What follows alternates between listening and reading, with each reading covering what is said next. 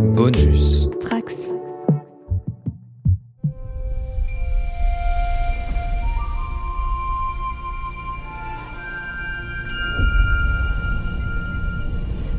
Bienvenue à tous les trekkers et trekkies sur la base stellaire du cadran pop. Je suis le commandeur Guigui et je suis ravi de vous accueillir à bord. À bord donc de ce podcast sur Star Trek, le dernier podcast qu'on va réaliser sur les films sur la série classique à partir de l'équipage de la série classique. Et bien sûr, pour en parler, je ne suis pas tout seul, je suis toujours accompagné par mon équipage d'élite.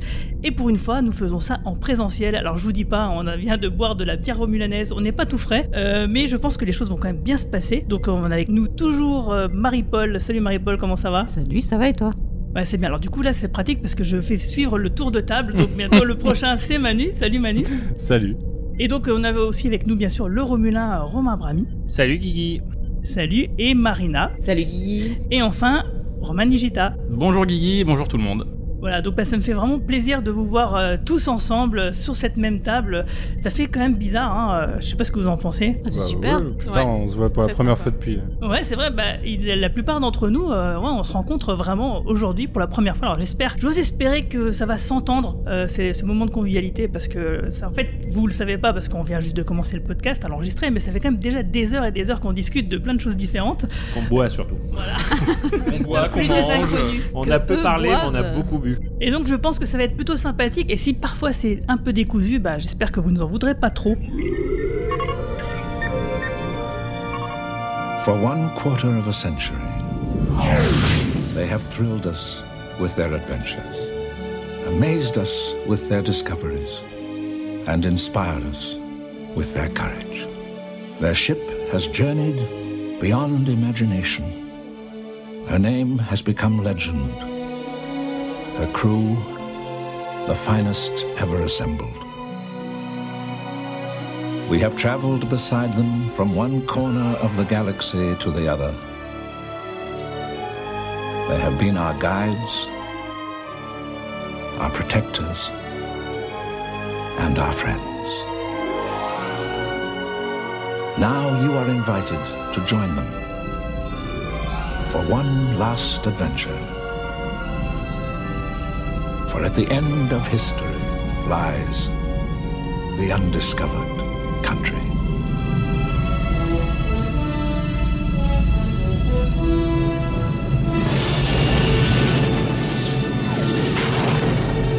Star Trek VI The Undiscovered Country.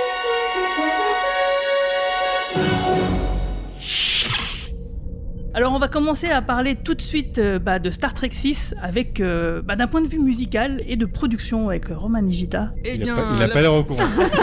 je ne m'y attendais pas du tout.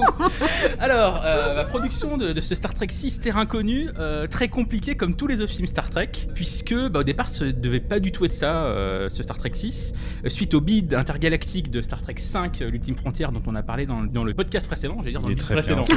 Il est très bien. Euh, Harv Bennett, le producteur, n'était pas viré, contrairement à ce qu'on pourrait croire, mais Paramount lui a demandé de réfléchir à un concept très particulier qui aurait été de faire un film sur la jeunesse de Kirk et Spock. Film qui finalement a été fait des années plus tard par J.J. Abrams, comme on le sait tous. Euh, Harv Bennett a commencé à travailler sur ce projet, il y a des scripts qui ont commencé à être écrits, il y a des budgets qui ont commencé à être calculés, et ça aurait coûté beaucoup trop cher, ça aurait été se priver des acteurs originaux qui auraient sûrement un peu gueulé et auraient sûrement freiné le projet. Donc au final, Harv Bennett euh, claque la porte ou est poussé dehors, c'est selon. La production de ce nouveau film est confiée à Leonard Nimoy, bah, qui avait signé le dernier succès en date euh, de Star Trek avec le 4. Et Nimoy n'a pas vraiment envie de réaliser, et il recontacte donc Nick Meyer, qui était le réalisateur de Star Trek 2. C'est ensemble qu'ils vont écrire euh, le scénario.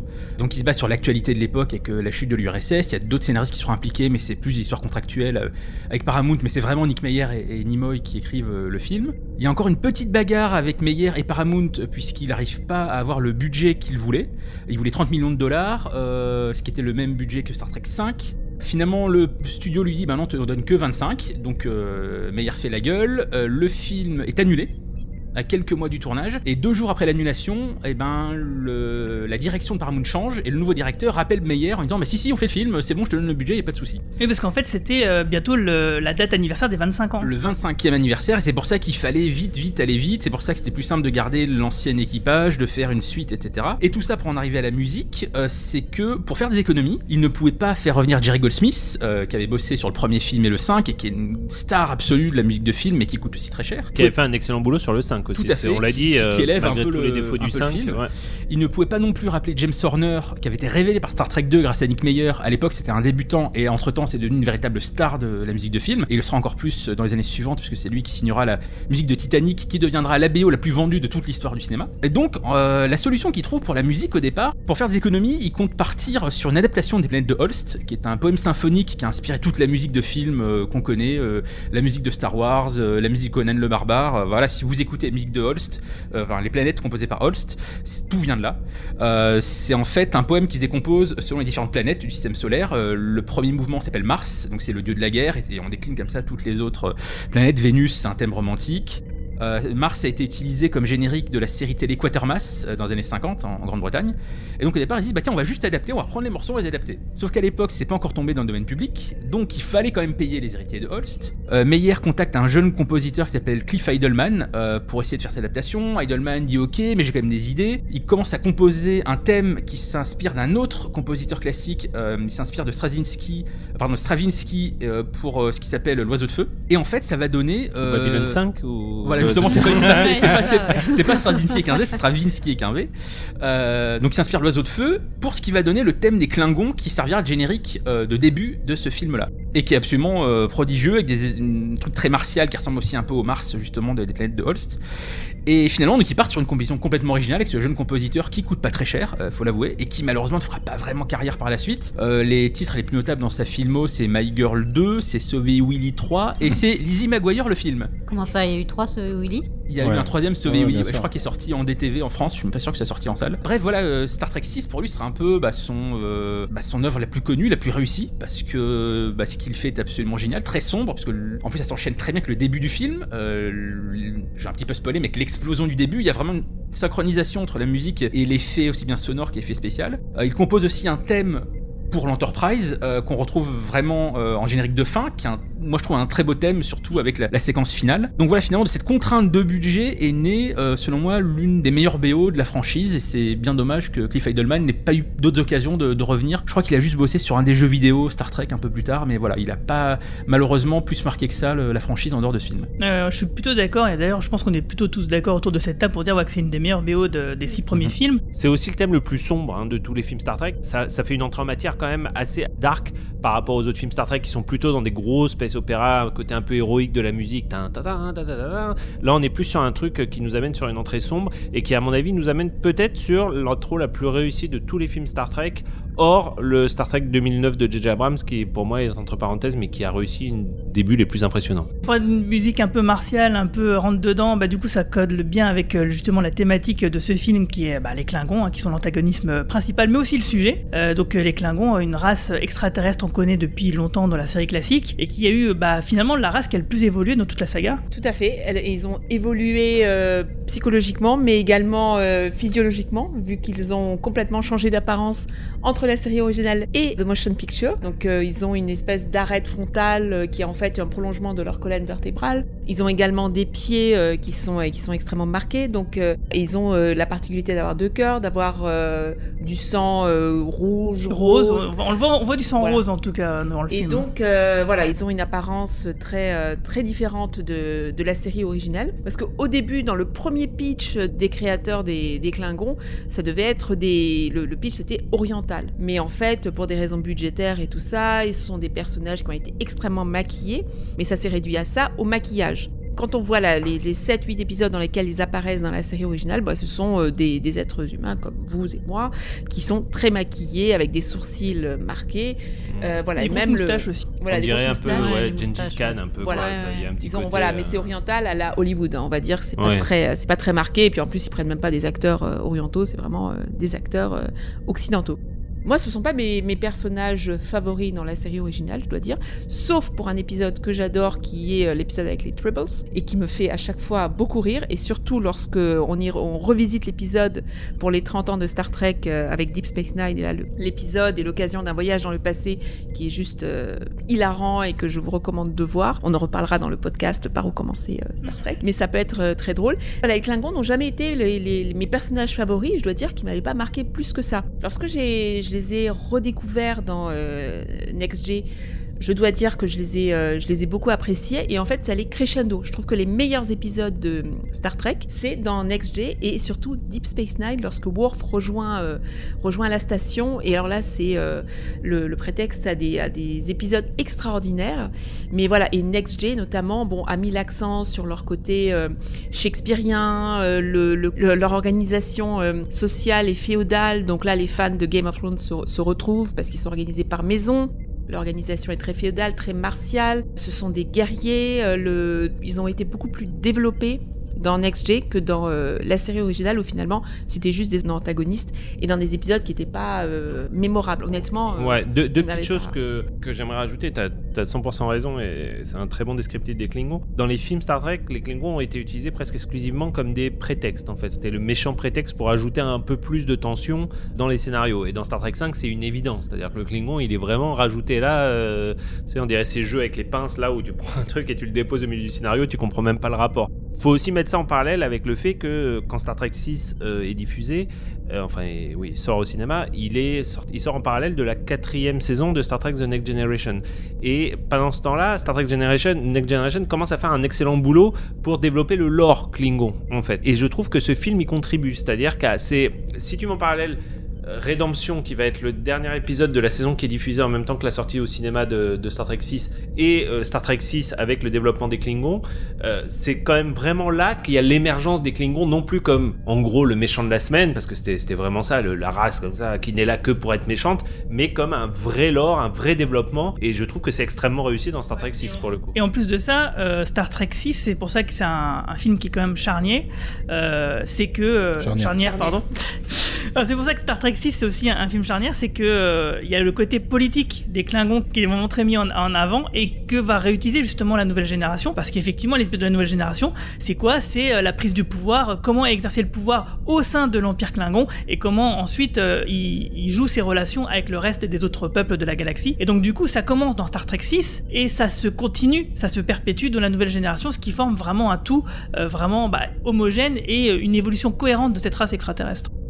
Politique dont on vient de parler, on le retrouve aussi, malgré tout, dans les origines des Klingons, dans la série originale. Parce que certes, en effet, les, premiers films de l'équipage original, puis euh, euh NextG ont développé tout le background des Klingons et en ont fait, en grosso modo, des vikings de l'espace, hein, pour, pour aller très vite. Mais dans la série originale, grosso modo, les Klingons, ça représente le bloc soviétique, face à la Fédération, qui, elle, grosso modo, est l'OTAN. Et on a la guerre froide, on a la guerre du Vietnam à travers des épisodes de série originale, comme Private Little War. La guerre froide, justement, qui est symbolisée par la zone neutre. Complètement. Et c'est ça qu'on retrouve dans ce Star Trek 6, puisqu'évidemment, euh, ce Star Trek 6, c'est une métaphore de l'effondrement de l'URSS. Voilà, donc on retrouve complètement le rôle qu'avaient les Klingons de cette opposition entre l'Est et l'Ouest, avec l'apport aussi bien esthétique que, euh, sur la mythologie Klingon, de ce qu'apportait Next Gen. C'est là que ce film est intéressant, c'est qu'on a la fusion de ces deux visions euh, des Klingons. On a vraiment ces deux trucs-là qui se rapprochent, parce qu'en effet, le début de Next G, bah, on a Worf qui est dans l'équipage, on sait que les relations sont plus ou moins apaisées entre la Fédé euh, et, les Klingons, mais on ne sait pas comment ils en sont arrivés là.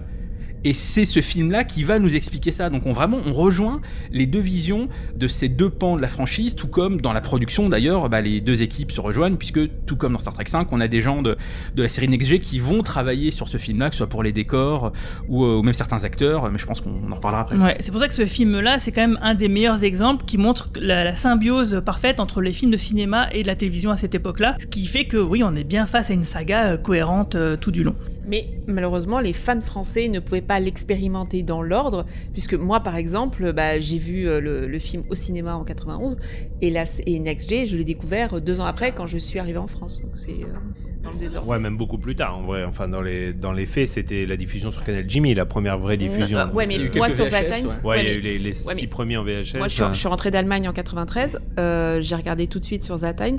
Donc, en fait, NextG venait de commencer. J'ai vu le premier épisode de NextG que j'ai vu, c'est le The Child où Diana Troy accouche en mhm. express d'un enfant. Et ensuite, on a tout de suite enchaîné avec la saison 3. C'est mon premier souvenir et je venais de rentrer en France et je l'ai vu en allemand à l'époque. Mais c'est pour ça, en fait, en tant que fan. Mais c'est vrai que pour les Français, ça, moi, ça m'a pris énormément de temps pour remettre les pièces du puzzle en place et de réaliser que euh, Star Trek Next Generation était déjà tellement avancé. Hein, quatrième saison, Star Trek Next Gen est déjà bien installé et c'est déjà la série qu'on aime et qu'on connaît.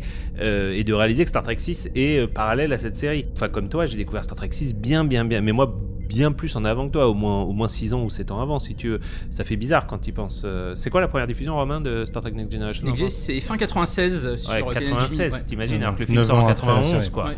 Euh, Bah, la, série, la série est déjà finie, Gen est déjà c'est finie aux. États-Unis. Generation, c'est déjà sorti au ciné en France. Ouais, c'est dingue. Tout comme le motion picture était sorti en France avant même que la série originale soit diffusée Et- chez nous. Et en effet, comme tu le rappelais, en VHS, euh, c'était déjà beaucoup pour nous, hein, mais ils avaient sorti les 4 premières VHS, donc les six premiers, les 8 premiers épisodes. Ouais, et il y avait épisodes. eu quelques doubles épisodes, notamment Best of Both Worlds était sorti euh, Ouais, dans cette vrai. première série de VHS. Et, et en l'occurrence, c'est vrai que bon, on l'a souvent dit dans ce podcast, mais les, les premiers épisodes de Next Gen sont vraiment pas les meilleurs.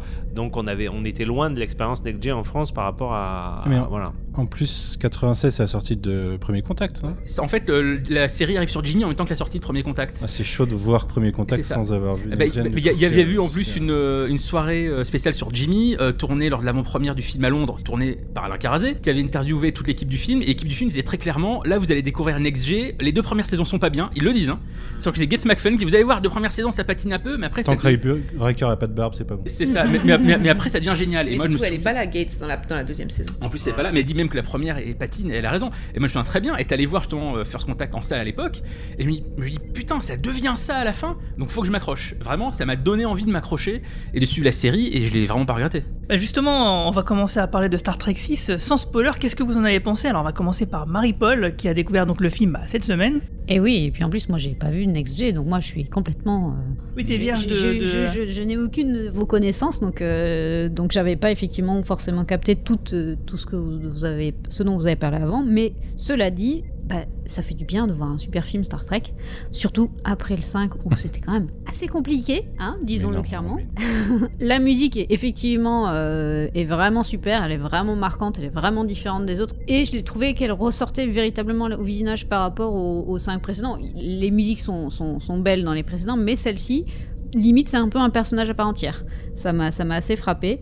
Euh, c'est aussi le premier film Star Trek où il y a des femmes qui parlent et qui ont des, des vrais rôles et qui sont pas juste là pour faire les bonasses. Excusez-moi, mais ça mérite quand même d'être d'être souligné. Est-ce que ça passe le test de Bechdel quand même? Eh ben non, je crois Non, pas parce crois que pas, hein. ce test de Bechdel, c'est Il y a deux, aucune, il y a pas deux femmes qui bien identifiées qui se parlent entre elles d'un autre sujet que d'un homme. Valérie. Je crois que Oura ne parle pas avec Valérie, Euh, qui ne parle voilà, pas avec non, la, ça passe pas le test de Bechdel, Klingon, donc je pense que ça passe pas le test. c'est quand même vachement mieux que les précédents. Euh, non, non, j'ai trouvé ça, j'ai trouvé ça. Bon, il y a, y, a y a quand même des trucs à redire. On va, on va en parler après, mais euh, j'ai vraiment passé un bon moment et je me suis fait plaisir et c'était. Je me suis dit, je me suis fadé euh, le 5 pour voir ça. C'est yes. Enfin, même Vous aviez raison. C'est- quand même un petit miracle hollywoodien hein, quand même quand tu penses au, au bid absolu qu'a été, euh, été Star Trek 5. Euh, c'est quand même de l'ordre du miracle que Star Trek 6 ait eu lieu. Quoi. Il y a quand même Mhm. peu de franchises qui ont connu un tel échec, enfin un truc comme ça, t'imagines une sortie direct ou vidéo en Europe et tout machin, et qui finalement a le droit à un film avec un budget bon, qui, est, qui est pas extraordinaire, mais qui est, qui est tout à fait décent. quoi. C'est une chance Star Trek 6. hein, Non mais de toute façon, c'est un vrai petit miracle que la, la saga se termine avec un si bon film, d'avoir Mm. une si belle conclusion. Bon, par contre, il y a juste un petit point où moi, Christopher Plummer en Klingon, euh, j'ai trouvé ça. Non. Je- non. C'était beaucoup, je voyais beaucoup trop son maquillage. J'arrivais Ah oui, pas à ouais. passer. euh, Et toi Manu? Bah moi j'ai découvert euh, pendant mon visionnage total de Star, de Star Trek, euh, excusez-moi, je suis en- Stargate aussi en ce moment. Et en plus il y a un lien avec ce que je voulais dire tout à l'heure.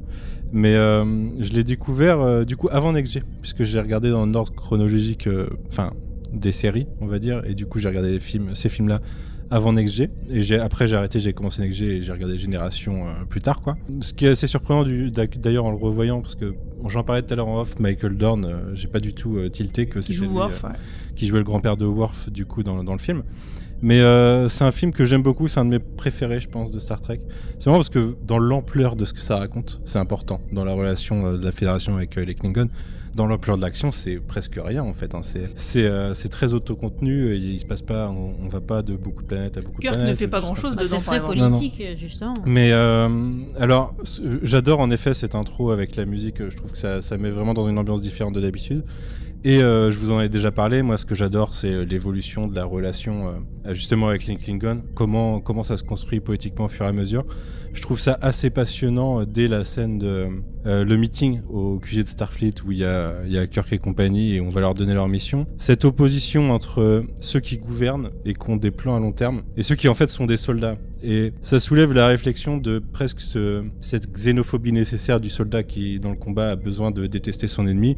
Et là, on va lui dire, bah maintenant, c'est censé être tes potes. Et bah, il y a un rejet. Il y a un rejet, et pourtant, plus tard, bah, c'est eux qui vont protéger la relation et essayer de, d'aimer les choses. Je trouve qu'il est passionnant politiquement, en fait. Dans ce qu'il raconte, alors le contexte de guerre froide, en plus, euh, enfin, de fin de guerre froide, euh, a tendance à, à justement favoriser ça. Et si je parlais, euh, si je, je voulais parler de Stargate tout à l'heure, c'est parce que je, me suis fait la réflexion la semaine dernière où euh, je faisais un podcast Stargate et il y a la relation de O'Neill avec les Russes, par exemple. Et en fait, quand tu regardes Stargate, tu te dis aujourd'hui, euh, nous, ça fait 20 ans qu'on a une guerre contre le terrorisme euh, islamique, mais à l'époque de, à, cette époque-là, ça faisait même pas 10 ans que la guerre froide était finie. Et du coup, on a beaucoup de fictions des années 90 qui vont nous parler des soldats qui doivent apprendre à vivre avec un nouveau monde, en fait. Et je trouve que ce film rentre totalement là-dedans, en avance, en fait, parce que Bon, en même temps, la chute de l'URSS, officiellement, c'est 91, ça avait commencé avant. Même dans Star Trek, du coup, en 87, les Klingons faisaient partie de la Fédération.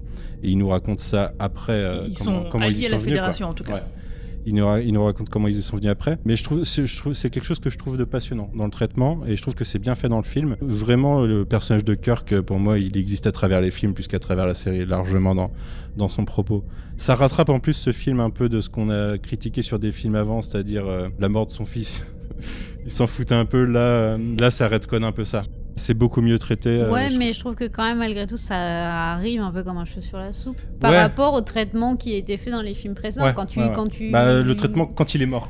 Ouais. Après, déjà, je dirais que dans le. Il y a une Ouais. allusion, effectivement, mais encore une fois, le il 5, était tellement détaché lors de la mort euh, Ouais, dans ouais, le film. Pour Et, moi, euh, c'est- Disons que le, le, le 6 se raccroche un peu aux Oui. branches, quoi. il rattrape Ouais. le tout. Tu réalises qu'il avait, inter- qu'il avait un peu intériorisé, si tu veux, Ouais. et que ça l'a rendu quand même très aigri et, et- et clairement xénophobe dans, dans Star Trek 6. Ouais. Euh, ouais, je trouve ça quand même assez admirable de, de te montrer le héros parfait qui était le capitaine Kirk en euh, ben, vieux con raciste, quoi, quand même. Mhm. hein. Faut, faut- faut- Ouais, faut bah dire ouais. que on c'est ça. s'en doutait déjà un peu avant, quand même. Si, et déjà dans Si, la série si. originale, il y a quelques Les- épisodes les arbitres du cosmos, par exemple. Voilà, les arbitres du cosmos, j'ai revu et euh, il est clairement anti-Klingon. hein. Mais alors, euh, il nous fait les mêmes, euh, les mêmes tirades et je me suis dit qu'il y avait beaucoup de cohérence entre Oui, les oui, le- je- parce qu'en fait, euh, typiquement dans les arbitres du cosmos, c'est des vrais euh, adversaires. C'est des vrais adversaires et en fait, il y a une race extraterrestre au-dessus d'eux qui les Ouais. empêche de se friter et c'est un super épisode d'ailleurs. Spoiler. Mais ouais, euh, bah, du coup, poétiquement, je trouve que c'est euh, peut-être le meilleur film Star Trek. Et à côté, euh, bah, en plus, j'adore, euh, enfin, j'adore le reste du film et le côté enquête. euh, je trouve qu'il y a un côté plus intimiste, plus, euh, plus euh, presque épisode de Next Gen en fait, dans certains aspects. Et c'est quelque chose que j'aime beaucoup. ouais. Alors Manu a un peu tout dit c'est clair, il a mais, mais c'est vrai que c'est un film pour lequel j'ai une passion absolue. Je, je pense aussi que c'est mon film préféré. J'ai toujours un peu hésitant entre le 2 et le 6. Et finalement, plus le temps passe, plus je réalise que le 6 est un peu au-dessus pour moi que, que le 2. Je, je vais rajouter deux petites choses que, qui ont déjà été dites. Euh, la première, c'est en effet l'imperfection des personnages que j'aime beaucoup dans, Star Trek, dans Star Trek 6, qui ressort beaucoup dans celui-ci à travers le, racisme et la xénophobie de, de Kirk et des autres personnages. hein. C'est ce qui rend, ce qui rend, ce qui rend le, le- et ça, ça m'amène directement sur mon second propos, qui est presque aussi important. Euh, quelque chose qui était très présent dans la série classique et quasiment totalement absent des, des, des films, c'est un lien entre Star Trek et le réel et une métaphore du temps présent. Euh, bon, là, la métaphore, elle est vraiment avec des gros sabots. hein. C'est-à-dire que la métaphore de l'Union soviétique, l'explosion de Praxis avec Tchernobyl, etc., etc., euh, ils s'en cachent à peine. Mais je trouve qu'on retrouve quand même cet aspect métaphore, tenter de dire quelque chose du présent. D'ailleurs, on parle beaucoup de l'Union soviétique, mais quand tu penses aux ennemis de la paix, euh, c'est pas tant euh, l'Union soviétique que le conflit israélo-palestinien, par exemple, où à ce moment-là, il y a tout pour faire la paix, toutes les pièces du, puzzle sont en place, mais tu as des acteurs des deux côtés qui vont tout faire pour s'aborder cette paix, en fait, si tu veux. Et finalement, si tu penses à ce qui a été fait avant Star Trek 6, mais même après Star Trek 6 dans les films, hein, je parle pas dans les séries, puisque NextG prend ça, c'est les seuls films qui ont tenté de dire quelque chose sur le présent en, parlant de, de la science-fiction, ce qui est quand même un peu le cœur de Star Trek en fait, et en particulier dans la, dans la série classique NXG et, et Deep Space Nine évidemment. Donc voilà, ça fait partie des raisons que- qui ont fait que j'ai adoré ce film. Et juste pour conclure sur euh, la partie no spoiler, euh, j'aimerais aussi dire que c'est la première fois que j'ai ressenti quand j'ai vu ce film, hein, donc à l'issue ça a été la fin de mon binge, donc quand je le vois, Star Trek 7 n'existe pas encore, il est même pas dans les plans. Euh, Star Trek Next Gen, on l'a rappelé avec Romain, n'était même pas diffusé en France, euh, voilà. Et donc pour moi c'était la fin d'une aventure, c'est la première fois que j'ai ressenti une sensation de Une vraie conclusion, de, quoi. de manque, ouais, de conclusion, mais de, de tristesse, de nostalgie, de me dire putain, ça y est, j'ai fini Star Trek. Alors évidemment, j'étais loin de me rendre compte que non, j'étais loin d'avoir fini Star Trek. J'allais me taper Next G, euh, Deep Space Nine Voyager, Enterprise, euh, de- de- etc.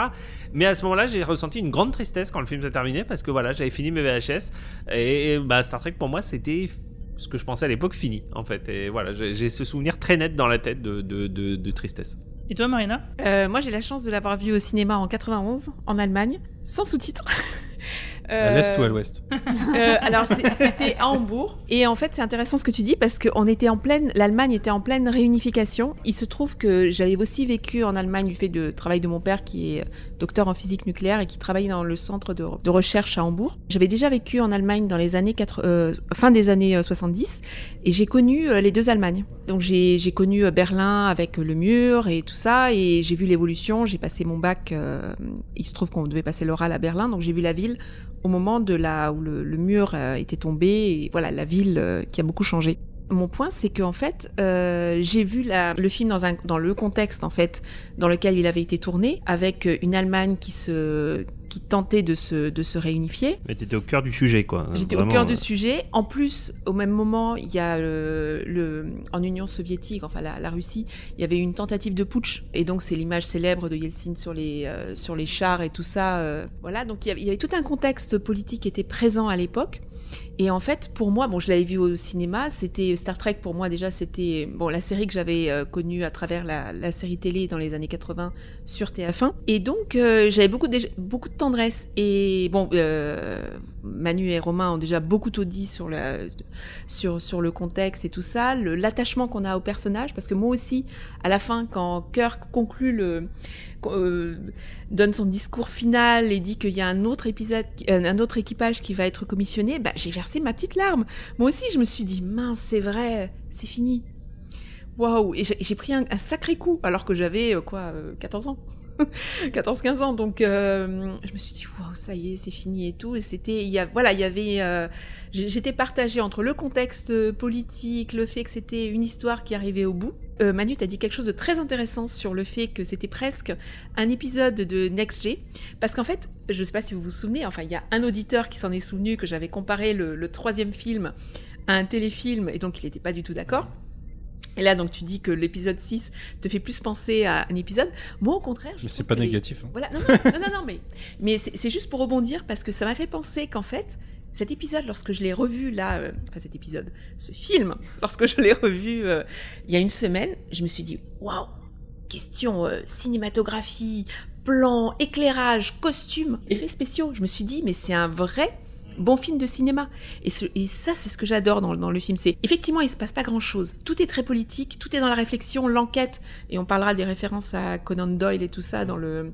Même Spock euh, dit que c'est un ancêtre à lui. Mais je trouve que il y avait, une- y a une ambition cinématographique dans ce film. Après le film numéro 5, où honnêtement, c'est vrai que c'était une catastrophe, mais pas tant que ça en fait, parce que bon, finalement, j'ai un peu de tendresse pour, euh, pour ce film. Mais en fait, quand on y repense, comme le disait Romain, d'où on vient, le fait qu'ils aient réussi à produire un film de cette qualité, avec une cohérence, et il n'y a pas besoin d'avoir des rebondissements et tout ça, il y y a des rebondissements dans ce film, mais une telle ambition dans le scope, moi je, moi j'adore. Et j'adore ce film, et ça fait euh, 30 ans que je l'ai vu. oui, bah oui, 30 ans que je l'ai vu. 30 ans, ouais. Cette année. Ça fait 30 ans cette je année, sens ouais. le poids de mes, de mes- de mes années. Bill Shatner aussi. Mais, mais voilà, c'est un bon film. Ce qui est marrant, c'est que le propos du film, le, le vilain du film, c'est le changement en fait. C'est, ils ont des gens qui ont peur du changement et, et le film est là pour marquer la fin d'une ère et dire bah de maintenant ça change de toute façon. Donc euh, il te place son ennemi comme euh, ce qui potentiellement peut arriver pour le spectateur et du coup nous, enfin vous vous l'avez vécu, euh, vécu avec nostalgie à l'époque. Moi ça va parce que j'avais quatre séries, quatre séries à voir. Mais, euh, mais c'est vrai que ce que vous avez décrit, je l'ai ressenti plus avec euh, Next G plus tard, par exemple. Le dernier épisode de Next G, je l'ai pas lancé tout de suite parce que j'avais pas envie que ça se finisse. il y a un rapport entre les deux, c'est que Next G c'est la meilleure fin de toutes les séries Star Trek et Star Trek 6 pour moi c'est la meilleure conclusion de tous les films Star Trek, c'est-à-dire que Star Trek 6 apporte une vraie réelle conclusion à l'équipage de classique et tu peux regretter quelques années plus tard, tu peux te dire ah c'est dommage quand même parce que l'équipage est resté vivant pas mal d'années après le tournage de Star Trek 6, il y aurait eu des opportunités de les réunir et tout machin. C'était le bon moment Et pour finalement arrêter. tu hein. dis ben non en fait euh, voilà finalement on a une belle fin et c'est peut-être ce qui est arrivé de mieux qu'il n'y ait, qu'il y ait pas de suite en fait. Tout à fait d'accord. Et toi, Romain? Bah, je suis d'accord avec tout ce qui vient d'être dit. Euh, Je suis d'accord que c'est formidable qu'ils aient pu faire leur fin comme étant une fin. Euh, contrairement au film Next G où Nemesis c'était le début d'une nouvelle saga qui n'a jamais de conclusion. Là, ils ont droit à leur belle fin en sachant que, que c'était que c'était une fin. Picard est une sorte de prolongement, mais on n'a pas tout l'équipage, c'est vrai.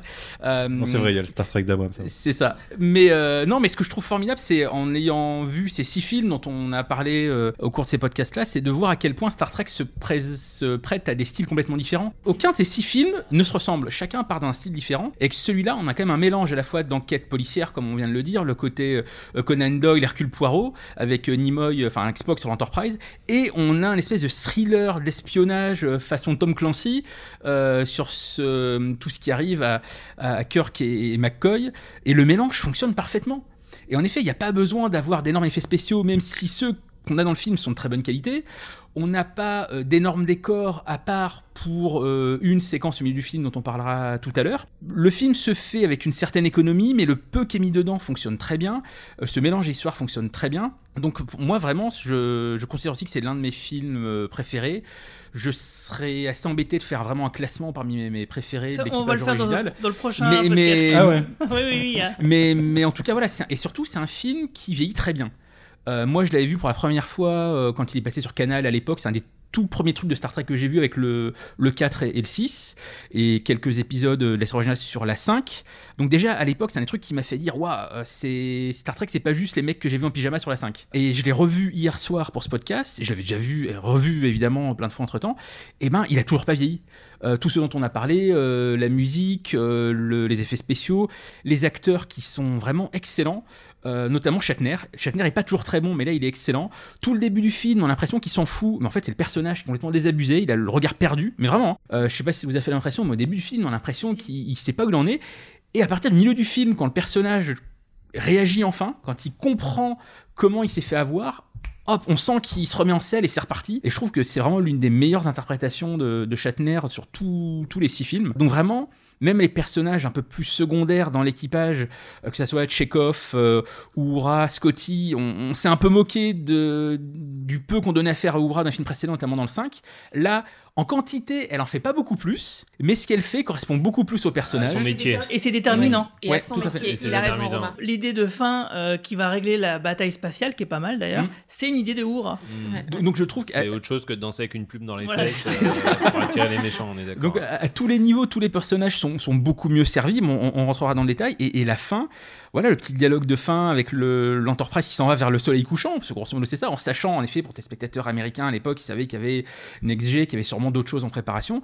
Bah, je trouve que bah, c'est euh, l'un des films Star Trek parfaits. Euh, il y a vraiment. En effet, on va sûrement avoir des trucs à redire quand on va rentrer dans, la zone spoiler, mais c'est vraiment des détails.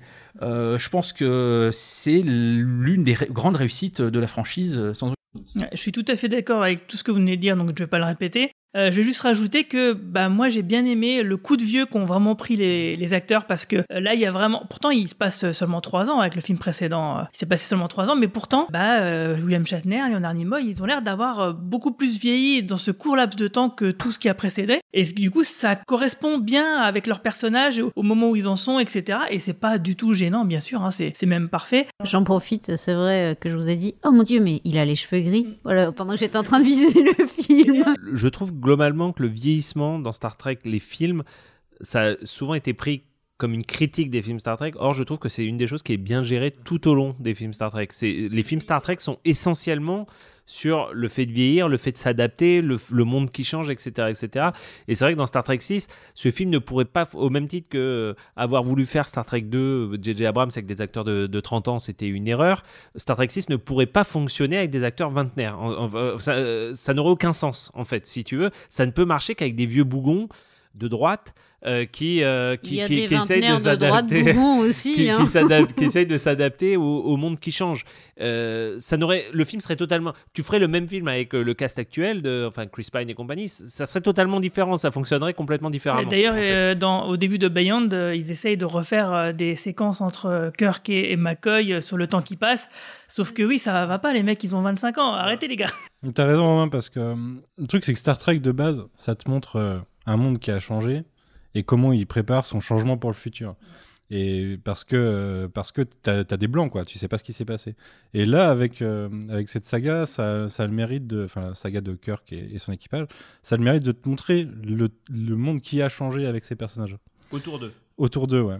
Et, et c'est c'est ce que je disais tout à l'heure, c'est ça le plus, euh, le plus intéressant au final, c'est de voir que bah, du coup ton personnage il en est moins lisse parce que parce qu'il vit ce changement et il l'accepte pas forcément. Ouais, et en fait, euh, là, dans la vie réelle, euh, les films, les six films se sont faits sur à peu près une douzaine d'années, mais en réalité, euh, dans l'histoire, ça couvre une vingtaine d'années à peu près. Moi, il y a juste un petit détail un peu rigolo que j'ai noté sur ce film-là, c'est que c'est le seul film Star Trek avec l'équipage classique où l'Enterprise n'est pas en, en réflexion et où il n'y a pas un équipage justement en devenir ou manquant ou. Ou en tout cas, il n'y a pas de problème, ni avec le vaisseau ni avec l'équipage. C'est le seul. Il fallait bien ça au moins quand même. Ça se termine quand même avec l'Enterprise qui est censé rentrer. donc oui, bien sûr. Oui, La mais boucle est bouclée. Euh, voilà, c'est ça. que- Tout à Il y a quand même un truc, bah, on va en parler dans la zone Donc spoiler. là, bah, du coup, on va rentrer directement dans la zone spoiler. Red alert! to the stars. Now, the crew of the Starship Enterprise will not be the instigators of full-scale war on the eve of universal peace. They're coming about. Battle stations. fights not to win battles, Incoming. Signal our surrender. Captain? We surrender! but to end them forever.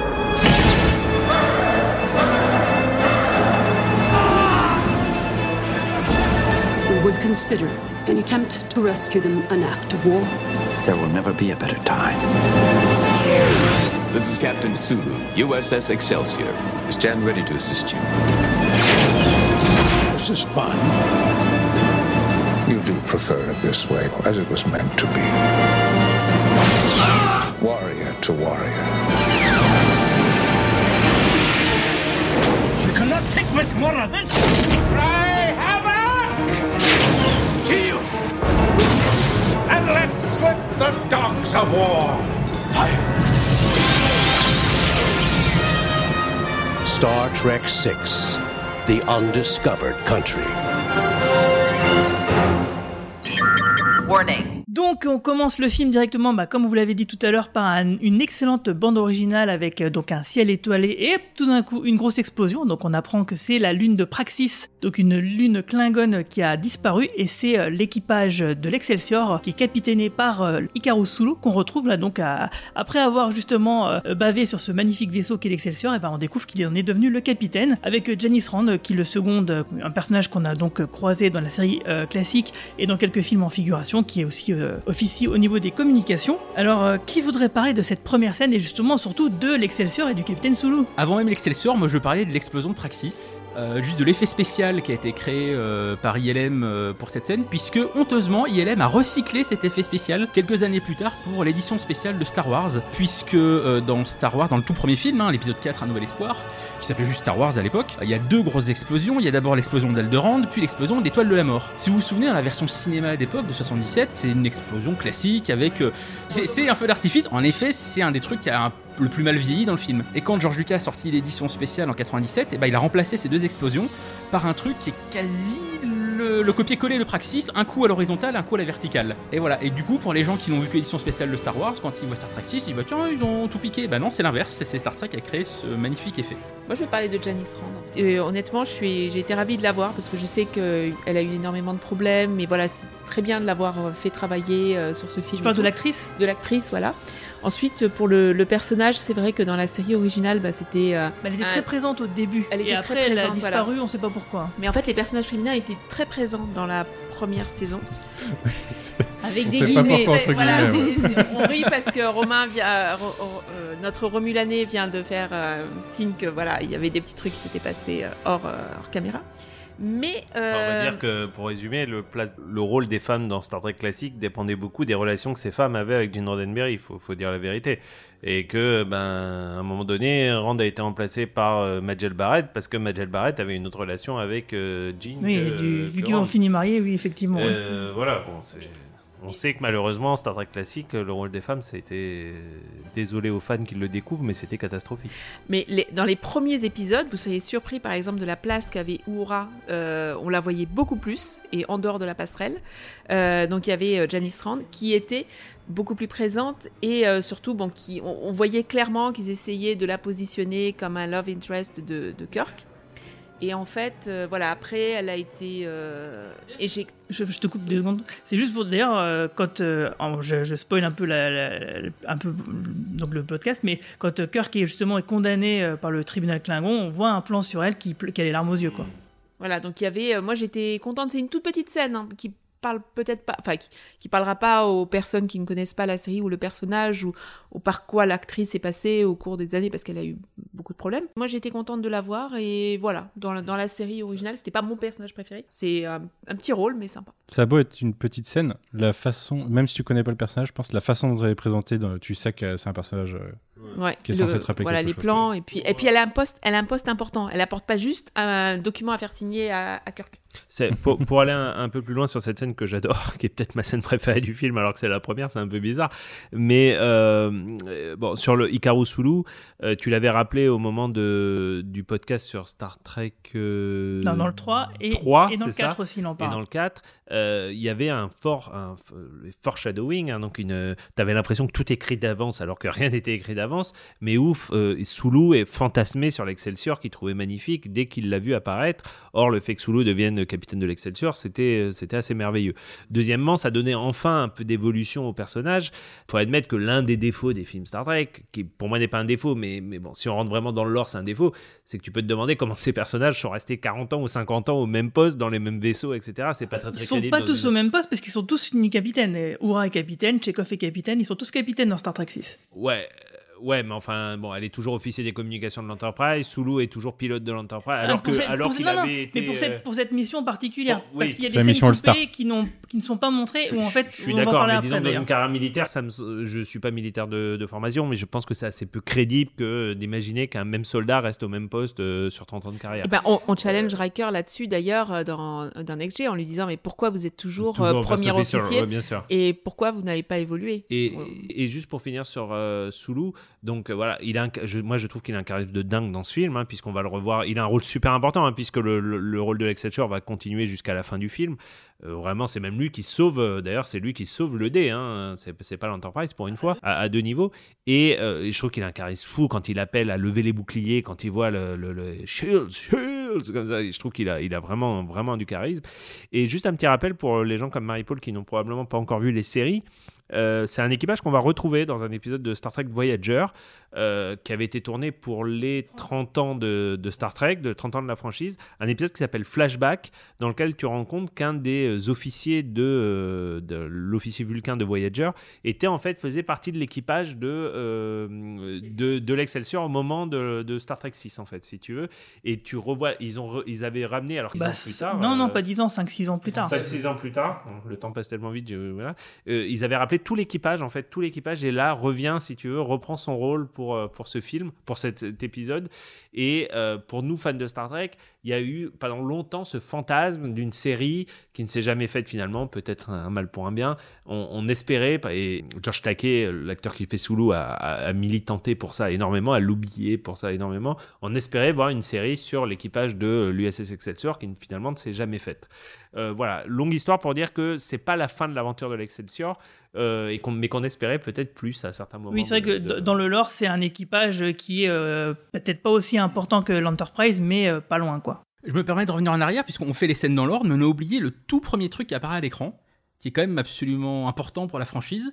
Ce qui est marqué à l'écran, c'est For Gene Roddenberry. Oui, me suis demandé euh, pourquoi. Puisque, parce que le film sort alors qu'il vient de mourir. Ah, mais voilà, Il- j'ai j'ai pas, j'ai pas vérifié C'est l'info, ça. je voulais vous demander. Il, il est mort en- pendant la production, il est très peu impliqué dans le film. Je crois qu'il est mort trois jours après avoir visionné le film fini, je crois. hein. Ah, Euh. J'ai j'ai vu deux jours moi. Je, je sais pas- que Nick Meyer a dû aller le voir avec le scénario plus ou moins pour qu'il donne sa bénédiction. Ça s'est pas bien passé du tout. D'ailleurs, Nick Meyer le regrette. Bon, il dit clairement que c'était quelqu'un qui était euh, malade et diminué. Ça se passait déjà très mal sur la production de Next G. Mais il avait dit- des problèmes neurologiques, hein, même, c'est ça. hein. il avait des problèmes de santé, il avait euh, son avocat qui le manipulait Oui, c'est plus ça. ou moins. Ça s'est vraiment décrit dans les quelques documentaires qui existent sur les débuts de Next G. Mais Nick Meyer avoue que lui-même n'a pas été sympathique, qu'il l'a un peu envoyé chier en disant c'est mon scénario, c'est mon film, euh, je fais ce que je veux. Parce qu'en effet, il y a beaucoup de choses dans le film qui contredisent un peu l'utopie de Star Trek sans Roddenberry, notamment le, bah, on en a parlé, le, le racisme de Kirk en- envers les Klingons. Mais malgré tout, voilà, c'est un truc qui est, qui est très important pour Star Trek. C'est le premier élément de Star Trek qui sort suite à la mort du créateur de la franchise. Et ils ont quand même tenu évidemment à lui, rendre hommage. Et euh, même s'il a pas aimé le scénario, moi je trouve que malgré tout, c'est quand même un truc qui honore euh, sa création. Donc ensuite, on a euh, bah, deux mois après le- l'explosion de la lune de Praxis, on se retrouve au quartier général de Starfleet. Donc, alors en fait, oui, voilà, c'est ça que je disais tout à l'heure, c'est qu'il y a eu des scènes qui ont été écrites, mais qui n'ont pas été tournées parce qu'elles coûtaient trop cher en termes de décor notamment. Et c'est là où effectivement, on se rend compte qu'ils étaient tous en pré-retraite, mais qu'ils étaient tous gradés en termes de capitaine. Oura elle faisait des trucs de capitaine, euh, je sais pas où, euh, Chekhov, etc., etc. Et en fait, ils devaient être dans leurs activités et on devait avoir, genre, j'imagine, un messager qui devait leur dire, bon, allez, hop, il faut que tu viennes au quartier général, histoire de placer le truc, de montrer que tous les personnages étaient importants et qu'il fallait réunir l'équipe. Bon, ça faisait stylé, quoi. Bon, sauf que comme ça coûtait un peu trop cher, parce que comme on l'a dit, le budget était assez serré et c'était hors de question de le dépasser. Bon, bah, du coup, ça a été complètement squeezé et on arrive directement donc euh, au quartier général de, Starfleet où bah, ils se rencontrent tous. ah tiens, salut, ça va Et puis ils vont commencer à s'asseoir et puis que la réunion va pouvoir commencer, quoi. Avec une scène très drôle où je crois que c'est le docteur McCoy qui dit Mais où est Sulu et, et le capitaine Kirk lui fait Capitaine Sulu, s'il te plaît. Il est un truc à très privé. Et, et juste après, Kirk, euh, très naturellement, dit Mais où est Spock? Sans dire capitaine Spock ou commandant Spock. Et voilà, il- en, en trois mots, il te résume cet équipage. Et en effet, il y a quelques phrases où je- j'aurais écouté ce matin. Il y a quelques phrases où, euh, où Ra dit Oui, euh, là, j'étais censé donner un colloque et tout. Où tu sens que leur, leur vie a, a continué et que ça s'arrête pas à C'est l'Enterprise. c'est pour ça, euh, en fait, ils ne sont plus un équipage où Oura est officier des communications, où Tchekhov s'occupe de l'armement, etc. Ils sont tous dispatchés à droite à gauche, mais euh, le QG de Starfleet, Le CNC, hein. ils veulent les réunir une dernière fois pour cette mission en particulier parce qu'ils savent que c'est les meilleurs dans leur catégorie et donc du coup Tu vois, je découvre ça. C'était pas podcast. clair du je tout, ne l'avais euh, jamais compris dans tous mes visionnages de Star Trek, en fait. Pour moi, c'est clair du fait qu'ils sont tous capitaines. Et puis, effectivement, comme tu le dis, Oura explique qu'elle devait être en colloque, etc. Bon, après, c'est sûr que quand tu. Si on avait eu ces fameuses scènes qui ont été écrites mais jamais tournées, bon bah c'est sûr que ça aurait été d'autant, enfin ça aurait été limpide quoi. Euh, donc en fait ouais, on se rend compte qu'effectivement Spock n'est pas là euh, parce qu'en fait il était parti lui donc en mission d'ambassadeur chez les Klingons afin de lancer des pourparlers de paix et qu'il a recommandé. Donc c'est lui en fait, c'est à cause de Spock que Kirk, Chekhov, j'adore. Oura, euh, euh, McCoy tous sont rappelés parce que c'est en fait c'est Spock qui veut les réunir pour cette mission là en particulier. On nous a porté, on vous a porté volontaire, capitaine Kirk, ce qui est, ce qui est une phrase qui ne veut rien dire. hein. On ne peut pas porter quelqu'un volontaire. Et, et, et- et Shatner, tu disais Shatner, Elle est, elle est géniale il est cette scène. extra Bah, pendant moi, cette scène. c'est pour moi c'est- c'est c'est clair, c'est une des meilleures scènes de tout le film euh, parce que il y a déjà il y a Ça ça. pose tout le propos en vrai. Et- et Un- voilà, tout le tout l'enjeu est posé. En plus de ça, oui, euh, le T'as racisme. même les de méchants Kirk. et les gentils qui sont déjà là sans Oui, tu t'en compte. Oui, en, en, fait. plus, oui, il y a- il y, a, des, des petits indices qui sont l'amiral Cartwright en- et Kirk sont donc du même avis, c'est-à-dire Mm. euh, tous les deux, bah, laissez-les crever, quoi. C'est une phrase quand même qui est vachement lourde. Il y a un détail que j'adore dans cette scène, je sais pas si c'est que tout le monde parle, tout le monde est encore un peu en train de s'embrouiller, Cartwright qui fait oh non, je veux pas et tout les trucs. Et là d'un seul coup, il y a Kirk qui fait if I may, euh, est-ce que je peux prendre la parole? Et là tout le monde se retourne vers Kirk parce que Kirk est une légende malgré tout. Et je sais pas pourquoi cette scène elle me met des frissons à chaque fois parce que voilà, il y a ce respect pour ce bonhomme comme ça. Oui, Capitaine Kirk et voilà. Et et prise à contre-pied total, il dit pas du tout ce qu'on pense qu'il va dire. Il prend il prend euh, parti pour le ah, raciste, c'est peut-être pas le bon mot, mais le- Ouais, le- l'intolérance. L'intolérant, en tout cas, le, le- le guerrier, le, le faucon, ce qu'on appellerait aux États-Unis aujourd'hui le faucon de la bande, en fait. Le, le- Ouais, le ça, le va plus loin que ça. veut- Ça va plus loin que ça. Il y a quand même Spock qui dit, voilà, il leur reste 50 ans à vivre, ils vont mourir. Mais, mais ça, et, il le et Kirk dit, le dit, euh, oui, quand ils il sont le tous les deux. hors écran. Quand ils sont tous les deux. Cartwright dit, euh, en gros, si je me rappelle bien, il dit, mais qu'on les mette à genoux, qu'on les écrase et tout. Et, quand t'as- et c'est pour ça que je te parlais du conflit israélo-palestinien aussi, parce que là aussi, coup de, de l'Union soviétique, mais il y a quand même cette partie-là de, de, de- de rapport de force qui est plus du tout. euh, Oui, en fait, ça, quoi, il- euh, les voilà. gens veulent que la guerre continue. C'est ça. Et non, oui, mais ce que je veux dire, c'est que le rapport de force n'est plus du tout de la même balance. C'est-à-dire qu'on était dans une bataille d'ego, et là, on se retrouve dans un truc où le- la fédération a l'occasion vraiment de les piétiner comme des fourmis, en fait, quoi. Et Cartwright dit, bah ouais, allons-y, on les piétine, quoi. Et on verra après la paix, quoi. Mais encore une fois, Kirk est présenté comme un personnage négatif, pas sympathique, euh, qui n'est pas prêt à tendre la main. On en parlait tout à l'heure, mais il y a un parallèle avec les- la, la série originale, justement cet épisode euh, les, les arbitres du cosmos. C'est le héros, et pourtant, alors on en discutait tout à l'heure, est-ce que c'est vraiment le héros, est-ce que ce n'est pas Spock et tout ça?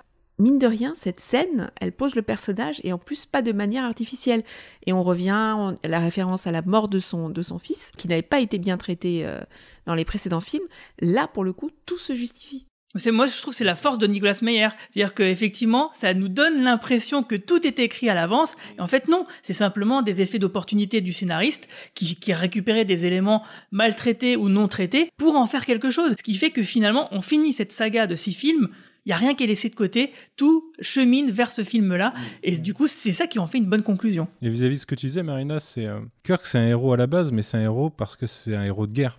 Et- Kirk a pas changé en fait. C'est juste la position de la fédération qui a changé et qui fait que euh, notre point de vue à nous sur Kirk change parce que euh, l'in- l'intrigue veut qu'on aille vers quelque chose d'autre, vers, une réconciliation. Alors que Kirk, on te l'a montré toujours comme un belligérant, comme que celui qui est complètement opposé aux Klingons. Je- Je trouve que l'écriture est cohérente avec Kirk et que ça en fait pas une mauvaise personne, ça en fait juste le soldat d'une époque qui euh, commence à, à rentrer dans une autre. Surtout qu'il arrivera à dépasser ce statut-là, euh, d'aller au-delà de ses préjugés. Ce qui, c'est- c'est c'est là où pour moi c'est un héros, c'est qu'effectivement il a des Là où les préjugés. antagonistes ont le même point de vue mais n'évoluent pas. Notons d'ailleurs qu'on parle beaucoup de Kirk, mais que ses préjugés, il ne fait que relever ce que tout le monde pense. Parce que quand plus tard dans le film, je prends, je prends un peu d'avance, mais euh, les- il y aura un dîner entre les Klingons et les humains, tu te rendras compte que Uhura et Scotty pensent exactement la même chose, voire pire. C'est-à-dire qu'on est vraiment dans les clichés racistes de base, l'odeur, la façon de manger, enfin tous les clichés, ils se ressemblent tous, tous les clichés racistes de base, y passent en fait. Et c'est, la force du film, parce qu'on a toujours dit que Star Trek, est-ce que Star Trek n'était, pas une série trop légère. Nous, on sait hein, que voilà, il y a des thèmes beaucoup plus forts et beaucoup plus puissants, que c'est une série très inclusive, qui fait beaucoup appel à la diversité. C'est très très bien écrit de ce point de vue-là. On te dit clairement, à la fin même, Oura dit qu'elle est d'accord avec Valérie sur plein de points. Donc en fait, les personnages sont pas blancs ou noirs. Pour le coup, ça fait ça, tout de suite, je pense au personnage, à la série originale où il y avait les personnages Ouais, blancs et noirs blanc qui noir, affrontaient ouais, le noir et blanc. en- Voilà, donc euh, Des meilleurs épisodes de la saison 3. voilà, tout à fait. Bah, la saison 3, euh, il y en a pas beaucoup hein, de très bons, mais voilà, ça en fait partie. Mais en fait, je trouve que c'est un, un film avec une thématique très courageuse et c'est un film qui a su capter euh, l'air du temps. Un autre truc fascinant dans la scène du conseil, du coup, et euh, on en a parlé un peu, c'est Spock. Spock, il est placé comme euh, en dehors de l'intrigue générale de ses, de ses potes humains, en fait. Il, est, il, a dépassé ça. Il est, on sait que c'est un personnage qui vit plus longtemps, et de la même façon, il voit les choses d'une façon bien supérieure à ce que à qu'un simple soldat voit. On le sait depuis la série, hein, c'est quelque chose qu'on on voit de façon régulière, mais je trouve que c'est particulièrement marquant dans ce film et dans sa relation avec Kirk. Kirk se sent presque trahi par Spock. Enfin, je pense qu'il se sent trahi par Spock. Mais du point de vue de Spock, euh, c'est même pas une trahison, c'est juste euh, l'évolution du monde et il va avec et il essaye d'aller vers le vers ce qui est bon de son point de vue. Quoi. Parce qu'il y aura la même chose avec Parce que c'est la logique tard, contre ouais. l'émotion. Et, et pour info, Marie-Paul, euh, puisque tu es notre, notre candide ici, c'est toi qui n'as pas vu les séries. Donc, et en fait, ce rôle d'ambassadeur de, de Spock, c'est quelque chose qui continuera par l'avenir. C'est-à-dire qu'on saura que Spock euh, est resté ambassadeur jusqu'à la fin de sa vie, littéralement, hein, et, euh, et va gérer un projet bien plus ambitieux que les Klingons, qui est la réunification entre sa race, les Vulcains, et les Romulins, qui sont deux races sœurs, mais, mais ennemis, en fait. Ce que, ce que tu as, dû- ce que t'as dû voir dans Discovery. Ouais, euh, Si ça, j'avais compris qu'il était T'as vu les Abrams ou pas Ouais. Ouais. Ouais, Donc, ouais, tu sais que de toute façon. ouais. Bah ça aussi, cette réunification dont vient de parler Romain, c'est aussi cette synergie entre ce film et la série Nouvelle Génération, euh, puisque c'est quasiment, je crois que c'est quelques mois plus tard, qu'est diffusé le double épisode dans lequel Spock apparaît dans la Nouvelle Génération avec ce fameux projet, donc ce qui va marquer... c'est l'année l'année d'après, il me semble. Je crois que c'est en Ouais, 92, il me Ouais, ça, semble. bah, du coup, c'est ouais, c'est quelques mois plus quelques mois plus tard, c'est la saison d'après. Mais voilà, mais c'est des trucs qui sont dealés quasiment au même moment puisque l'équipe de Nouvelle Génération, comme l'a dit Rick Berman, était impliquée aussi dans, dans ce film-là. Et c'est un peu, voilà, comme je disais, c'est- c'est on, on a le début et la fin. On a le début et la fin pour le- l'unification avec les Klingons, et on a le début et la fin de l'évolution du, du personnage de, de Spock. Tout, tout ça, c'est fait vraiment avec une, une synergie qui est assez dingue quand on, quand on y repense maintenant et qu'on revoit les films, qu'on revoit ces, ces dialogues. D'ailleurs, quand je te dis que euh, quand tu revois les années, tu remets les pièces du puzzle dans l'ordre, c'est vrai que le cliffhanger de la saison 91 de Star Trek Next Generation, c'est Redemption, qui est un épisode centré sur les Sur Worf et les Klingons, Sur, ouais. sur Worf et les Klingons. Et je me suis posé une question toute con que je m'étais jamais posée par le passé. Mais est-ce qu'au moment de la production, sachant qu'il y aurait un film qui allait porter uniquement sur la politique des Klingons, est-ce que c'est pas ça qui a fait que finalement, le, le- tu vois, le season final, euh, ils ont été Bah, opportunistes sur si, ce coup-là, en fait parce que il me semble qu'il y a des éléments de décor, c'est les mêmes. bah exactement, exactement. Et, et, et- et c'est là que tu dis en fait tout est lié et c'est des liens que j'ai pas vus à l'époque parce que nous on n'a pas vu les choses dans l'ordre en fait. Enfin, la plupart d'entre nous, en tout cas. Ce qui est bien, ce qui est bien, c'est qu'on s'est dit tout à l'heure, on va peut-être pas parler tous sur toutes les scènes. Ça fait 20 minutes qu'on- 20 minutes qu'on est sur trois scènes. Moi, je parle pas beaucoup, vous avez noté. hein. Je vous souhaite bonne route à vous et à votre équipage. Merci, mesdames et messieurs. Je vous rappelle que cette réunion est classée secrète. Je ne sais pas si je dois vous féliciter ou non, Jim. Moi, je sais. Nous sommes volontaires. Il existe un vieux proverbe vulcain. Seul Nixon pouvait aller en Chine. Comment avez-vous pu vous porter garant? C'est présomptueux de votre part. Mon père m'a demandé d'ouvrir les négociations. Bon sang, je sais que votre père est l'ambassadeur vulcain, mais vous connaissez mes sentiments. Ce sont des bêtes. Jim, nous avons là une opportunité historique. Ne leur faites pas confiance. Ne vous fiez pas à eux. Ils vont mourir. Laissez-les mourir.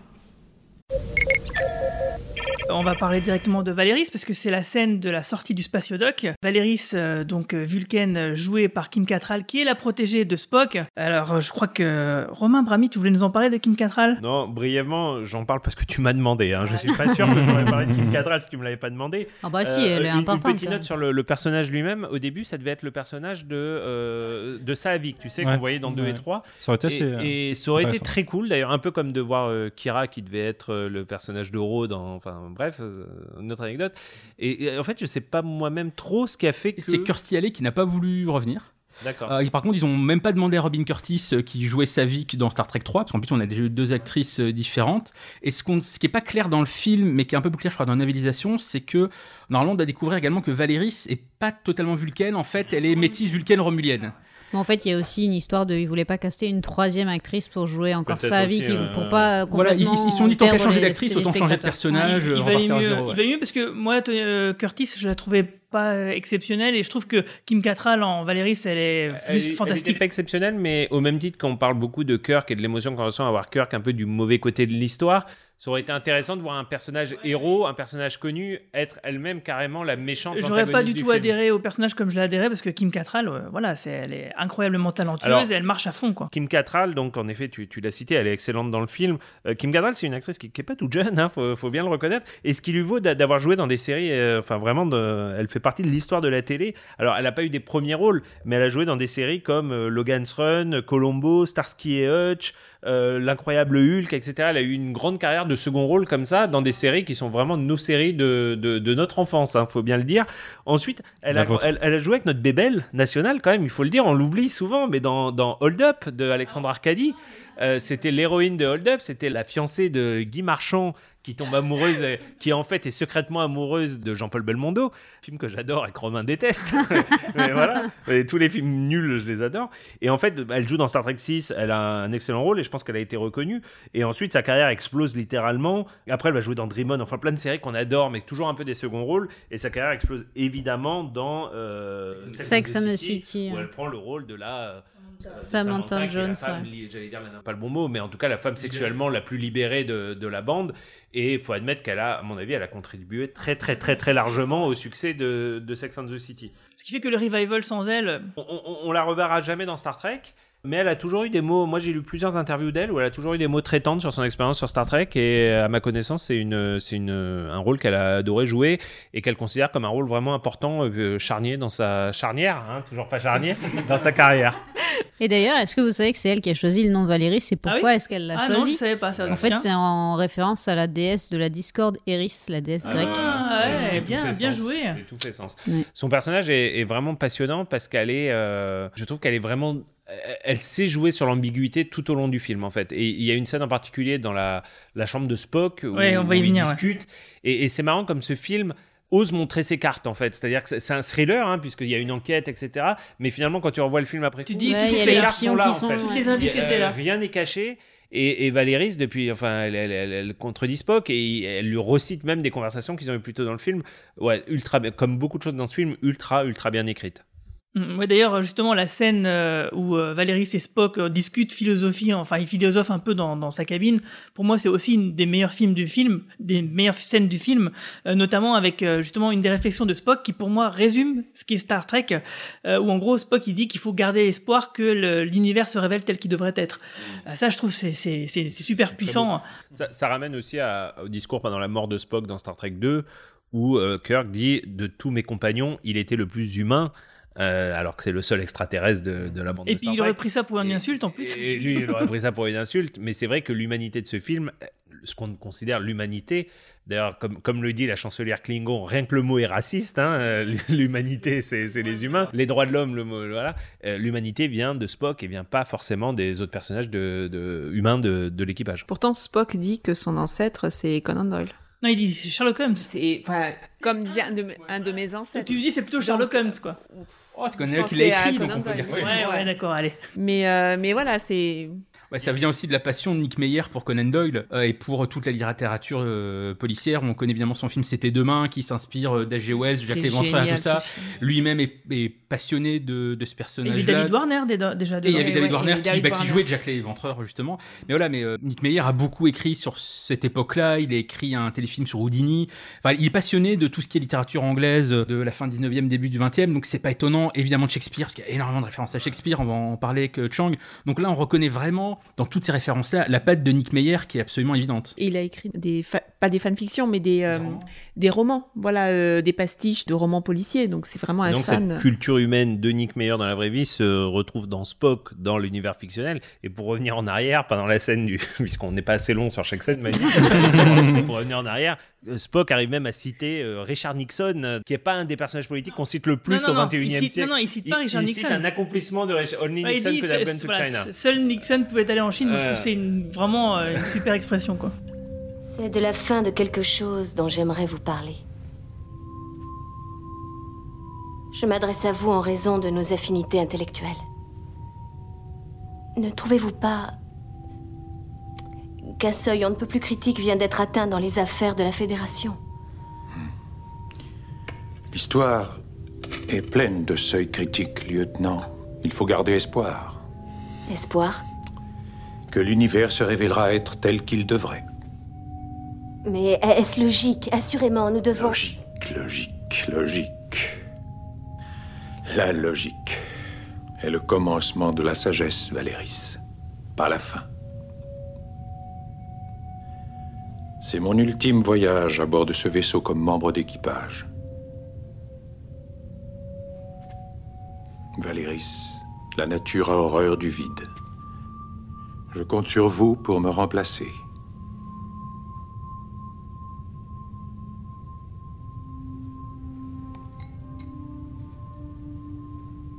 Je ne pourrais que vous succéder, monsieur. Et donc, du coup, justement, on parlait de Valéris. euh, donc, effectivement, euh, toutes les cartes étaient sur la table. Il y a cette scène où, justement, Kirk euh, reparle de, de la mort de David. Il fait son journal de bord, etc., à haute dans sa cabine. Et c'est là où il exprime toute sa haine euh, contre les Klingons. Et Valéris était là, à la porte, et l'écoutait. Donc, quand on se rend compte plus tard, lors du, euh, du procès, que bah, c'est, c'est- les paroles de Kirk sont retournées contre lui à ce moment-là, bah oui, c'était un indice. Valéris, c'est- c'était la seule personne à ce moment-là. D'ailleurs, Kirk fait le rapprochement à, à la fin du film. Mais déjà, nous, en tant que spectateurs, on aurait déjà pu deviner à ce moment-là. Sauf que sa bonne bouille, le fait que c'est une, Vulcaine en apparence, que c'est euh, la protégée de Spock, eh ben, ça la met au-dessus de tout soupçon. Quoi. Moi, c'est surtout le fait que c'était une Vulcaine qui m'a fait dire que non, mais c'est pas possible Mm. que ce soit elle euh, la traîtresse, puisque ça va pas avec le personnage. Mais en plus, si effectivement, au final, elle est pas 100% Vulcaine, ça mais- peut vu s'expliquer.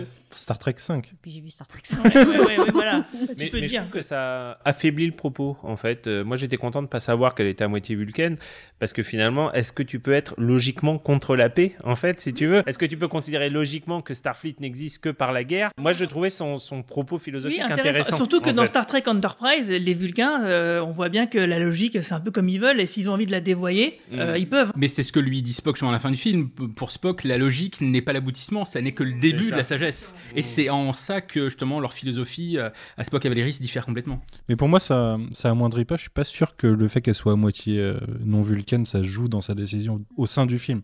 Oui, donc ça sert pense- à- donc donc c'est pas grave, rien. quoi. Ouais, Ouais, Euh, c'est c'est pour ça que ça a été éliminé, je pense, assez vite. Oui, on euh, s'en du- fiche, en du fait, euh. Bah, c'est c'est juste pour les gens qui râleraient, euh, les fans à hardcore qui diraient c'est pas possible, les Vulcains ils peuvent pas faire ça. C'est- Je pense que c'est pour ça. Et c'est qui sont les mêmes qui râlent contre C'est justement. Ouais, mais ça parlais possible, c'est possible. Ça la nuance. Ça montre la nuance aussi qu'une race n'a pas forcément un seul comportement, qu'il y a des Bien nuances, sûr. qu'il y en a. Ce qui est logique. Ils ont Oui, parce que quand même, s'il était moitié vraiment, imaginons que c'est soit vrai, elle est à moitié romulanaise, les Romulans, ils ont été découverts, euh, quoi, il y a 20 ans, euh, 20, 25 ans par l'équipage de Kirk. Elle a quel âge?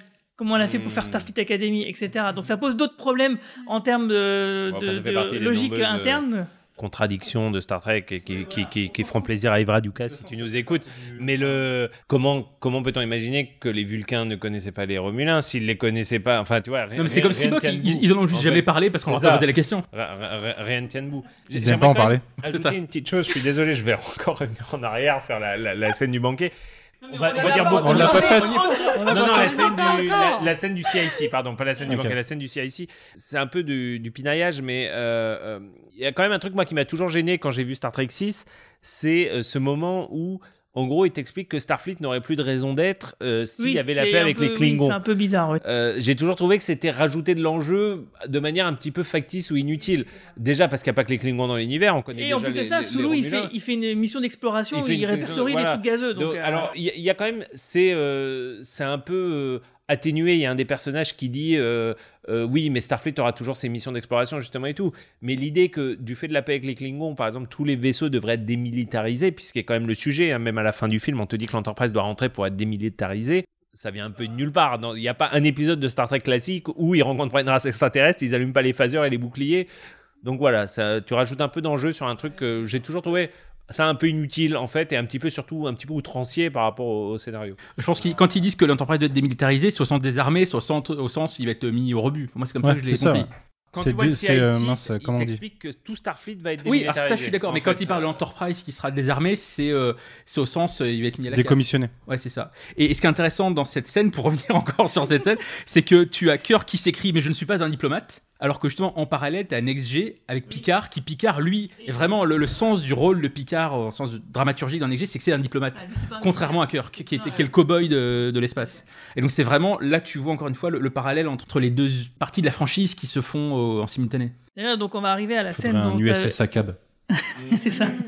Donc on va arriver à la scène dont tu voulais vraiment parler, donc la scène de repas avec les Klingons, euh, où ils se murgent tous donc à la bière romulanaise, parce que donc Kirk invite euh, le chancelier Goron, euh, qui est joué par Gorkon. David. C'est Gorkon? Gorkon, Non, non, Goron, je- c'est C'est non chancelier du futur. Ah, c'est ça. Euh, oui, oui, Pas le pardon. méchant de Zelda? Oui, aussi. Euh, aussi, mais Aussi. c'est C'est Ganon. Mais c'est Goron, Goron, c'est dans le, le chancelier. Oui, le oui, oui, je, je celui avec les- les avec yeux, les gros yeux exorbités, ouais. Ouais, on est Star d'accord, on est euh, d'accord. qui est- Donc en fait, il les invite euh, justement, bon bah pour taper, bah, comme faire ce qu'on a fait aujourd'hui, c'est-à-dire on se fait un bon repas, on se murge à la bière romulanaise et puis on essaye de voilà de lier des. ouais. des- C'était des notre conversation était quand même vachement moins gênante c'est que la leur. hein. La différence, c'est que nous, on était quand même contents de se retrouver. On n'a pas cité Eux- Shakespeare à, chaque coucher. c'est surtout Et on s'est pas regardé manger, hein. pendant tout le dîner.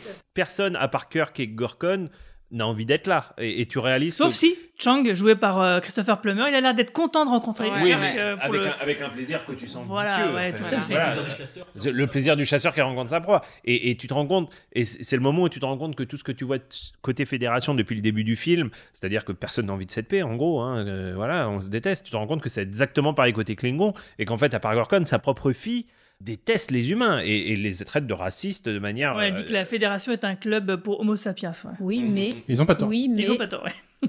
Elle continuera le travail de son père. Et surtout, elle devient Chancelière. On en parle après, mais. euh, Bon, on peut en parler maintenant. On hein. peut en parler moins, Oui. mais elle est hyper intéressante justement. On est juste fin, euh, enfin l'URSS se casse la, casse la figure. euh, on est avant Angela Merkel qui est devenue là, qui est la première chancelière euh, allemande, etc. C'est hyper important parce qu'effectivement le personnage euh, au départ on le voit, il est anti-humain, il a le- elle veut pas la paix, elle comprend pas le travail de son père. Le, son père euh, se fait tuer et donc elle reprend le, prend le, le- le flambeau. Je sais pas comment est-ce qu'on peut on peut dire ça. autrement quoi. euh, et du coup c'est euh, c'est hyper intéressant et surtout dans l'histoire des Klingons. Alors moi depuis le début je me dis Klingon, Klingon, comme enfin vous- Moi, je dis Klingon. Ouais, ouais. Moi, je dis Clicon comme dans la VF de la série originale. mon Klingon, euh, ce sera la seule femme à être. euh, T'as oublié dans Discovery Bah, en tout cas, jusqu'à avant, jusqu'à sera avant la- Discovery. La première chancelière. C'est la première femme. chancelière et après normalement toutes les femmes sont virées du Haut Conseil Klingon. Il n'y a plus de femmes. Ah oui, euh, après, oui. Voilà, c'est Mm. ça. Donc euh, dans Discovery, c'est oui, vrai. mais C'est il- en fait euh, ça, redevient un boys club. Non, non, les femmes euh, restez à la maison ou je sais pas ce que vous faites sur Ah, votre et- planète et d'ailleurs, euh, mais- c'est pour ça on aura les sœurs Duras qui essaieront aussi elles de Ah prendre les sœurs pouvoir. Duras, et donc, euh, bien. ça on en parlera pour le podcast. C'est- Donc c'est euh, c'est Mar-. Marguerite et. T'as pas encore découvert le traitement des femmes de. Mince, comment ça s'appelle euh, L'espèce de quark? Ah mon Ah, les dieu, les Ferengi. Ah. Qui doivent être nues à la maison, euh, elles doivent être nues. Elles ont pas sortir chez elles, elles doivent être tout le temps nues. Oui, mais c'est c'est- dans quoi ça que je regarde pas non, mais c'est comme, c'est- comme sa mère qui les mate tous à la fin. Oui, oui, oui. Ah, c'est très bien, c'est très bien. Les. Ferengi, les Ferengi sont quand même géniaux et Armin Shimmerman qui joue le rôle de Quark est juste Les extraordinaire. Ferengi deviennent géniaux. Ouais. Parce que quand Ouais, tu ouais, regardes ça les commence mal dans Next c'est Oui, voilà. Et je voulais juste quand même terminer sur le nom de l'actrice, parce qu'on a cité les actrices que là, que c'était Rosanna De Soto, qu'on a vu dans plein de trucs, mais qui joue toujours des rôles secondaires et qu'on n'a jamais vraiment vu par la suite euh, dans des rôles marquants plus C'est que dans Star parce Trek. qu'elle est, elle est vraiment bien, ouais. Sur cette scène du dîner, est-ce que. Pas tous autour de la table, mais vous allez comprendre pourquoi. Est-ce que vous avez reconnu le décor? Euh, oui, Oui, c'est la, scène- la de réunion, la salle de réunion Ouais, de la la salle de nouvelle réunion. de la nouvelle Ouais. génération avec Ouais. la table en arc de cercle puisque bah, il y a plein de décors de la nouvelle génération qui sont recyclés là-dedans Euh, la salle des moteurs avec le noyau de distorsion bah, c'est celui de l'Enterprise Day très clairement la salle de téléportation aussi et là clairement bah, c'est le on reconnaît vraiment la table un peu un peu courbée Euh, voilà comment faire des économies bah, Mais comme il y a, il y a- les angles de caméra sont pas les mêmes que Et la, la série, lumière qui est pas et du la- tout la la lumière même, qui est ouais. très différente, effectivement, bah ça fait illusion quoi. Ah, Je t'avoue que sans savoir que c'était ça, je l'ai reconnu direct. hein. Les plateaux, je crois que c'est le plateau 7 euh, Paramount Studio. Ah. Le- Tu vas quand trop loin, là. Quand tu passes devant, euh, tu- tu- c'est visitable, hein, euh, enfin c'est ouvert à tous. Alors euh, c'est plus malheureusement il y a très peu de fictions qui sont tournées à Hollywood encore aujourd'hui. Donc maintenant aujourd'hui la plupart de ces plateaux sont faits pour des trucs de télé-réalité minables et des, des talk shows à la con et tout. Euh, mais par contre tu as toujours la plaque Star Trek devant devant le devant ce plateau, devant ce studio. Et je t'avouerais que quand tu es un fan de Star Trek et que tu marches devant ça, et justement que tu parce qu'en fait tout s'est fait là-dedans, tout s'est fait dans ces studios, ça fait un- euh, tu marches dans ton histoire quoi. Enfin moi ça m'a vraiment mis euh, mis les frissons. bah, Pi- Picard se tourne à Los Angeles alors que Discovery se tourne à Toronto mais je crois que c'est à la demande de Patrick Stewart hein, de toute façon Et donc euh, pour cette scène, euh, cette fameuse scène de dîner entre Starfleet et les Klingons, bah là c'est là où on apprend la grande passion des Klingons pour Shakespeare. Euh, C'est génial, ouais, c'est super Klingon drôle. original. Voilà, il faut. il faut Assez surprenant, effectivement. Et alors, vous Shakespeare. savez, je sais pas si vous savez, enfin Marie-Paul, je pense pas que tu le saches, mais figure-toi qu'il existe des pièces de théâtre jouées en Klingon. J'avais entendu parler de ça, effectivement. Ils l'ont vraiment fait. Et pour eux, du coup, c'est censé être des comédiens, hein, donc euh, visiblement, ça les fait beaucoup rire. Bon, bah, je voulais rebondir sur, sur Shakespeare. Euh, Il y a une double raison pour laquelle il y a autant de références à Shakespeare. Il y a Nicolas Meyer dont on a parlé. Mais a aussi le fait que Christopher Plummer, qui est d'origine canadienne, a joué du Shakespeare avec William Shatner quand ils étaient jeunes. Et c'est Shatner qui était la doublure, je crois, de Plummer euh, dans une compagnie euh, canadienne. Après, on- dit les Klingons. Bon, les Klingons connaissent euh, Shakespeare, manifestement, mais c'est quand même le général Chang en particulier qui est un obsédé de, de Shakespeare. C'est- Ça vient vraiment de lui. Oui, quand mais c'était hein, repris c'est- après euh, dans le lore de, de Star Trek, et du coup, c'est pour ça qu'il y a des, carrément des, des gars qui jouent vraiment des pièces de Shakespeare entièrement en Klingon, Mhm, vêtus en Klingon. Qui est donc, euh, ça pousse vraiment le. Alors, nous, on est très fans de Star Trek, mais quand même, j'avoue que j'irai pas jusque-là. hein. qu'il y avait des parallèles en fait entre les qui ont été faits entre la manière dont les Klingons se sont réappropriés Shakespeare et la manière dont les nazis ont tenté de voilà se réapproprier euh, aussi euh, Shakespeare et d'autres artefacts parce que la, la swastika c'est un symbole oriental qui existe depuis 2000 ans. Ils avaient il y a aussi dans les premières scènes d'Avengers il y a une scène où le crâne rouge va récupérer des artefacts et donc euh, une des pierres d'éternité euh, dans ces pays scandinaves. Donc en fait, il y a, il y a un parallèle entre voilà la réappropriation d'un d'un artiste. Et en fait, on, imagine très bien que les Klingons on font ça pour se foutre de la gueule de la Fédération à la base, et que pour eux, c'est sûrement devenu un truc euh, très comique. Il y a un truc que je voulais souligner, c'est que on en a parlé sur autre chose, je sais plus en off tout à l'heure quand on mangeait, mais euh, ça m'a rappelé, euh, c'est parce que je me suis fait la remarque en, re- en revoyant le film avant-hier, ça m'a rappelé euh, un podcast que j'ai écouté il y a quelques jours, le podcast de Black Widow de First Print. Il faisait la remarque sur le fait que c'est tous des Russes, ils parlent tous anglais. Et ça Sans fait accent. plaisir de voir Star Trek où bah, quand t'as des Klingons, ils sont ensemble, ils parlent Klingon. Quoi. Ouais, ça c'était bien. ouais. Et c'est quand même, j'ai l'impression qu'on a oublié cette époque du cinéma où on pouvait parler d'autres langues euh, sans se dire ouais, le spectateur ça va le saouler. euh. C'est surtout une, une langue. euh, une langue qui n'existe pas, en plus, du oui. Oui, mais en même temps, rappelez-vous les premiers épisodes de Discovery où ça saoulait tout le monde, les scènes interminables Ouais, en bah, Klingon. ça durait 10 minutes. Ça durait Oui, 10 minutes. Et avec Et les, alors les dentiers qui faisaient qu'on comprenait rien. Ouais, Bah, mais en c'est même pas temps, c'est Klingon. Pas grave, c'est c'est sous-titré. ça te met Oui, dans bah, ouais, moi, c'est ça m'a pas choqué. J'en ai marre de voir des, des, fictions avec euh, des tas de, de, de, de personnes qui parlent des langues différentes. Ok, certes, l'anglais est hein. la langue la plus parlée, mais même mince, quoi. il- Surtout quand tu prends un accent, enfin quand tu parles anglais en- avec un mauvais accent de la langue Et originale. puis quand tu te parles entre gens qui parlent la même langue quand même en anglais pour le plaisir du spectateur, c'est. D'ailleurs, son accent dans Black Widow, c'est au fur et à mesure des films. C'est comme.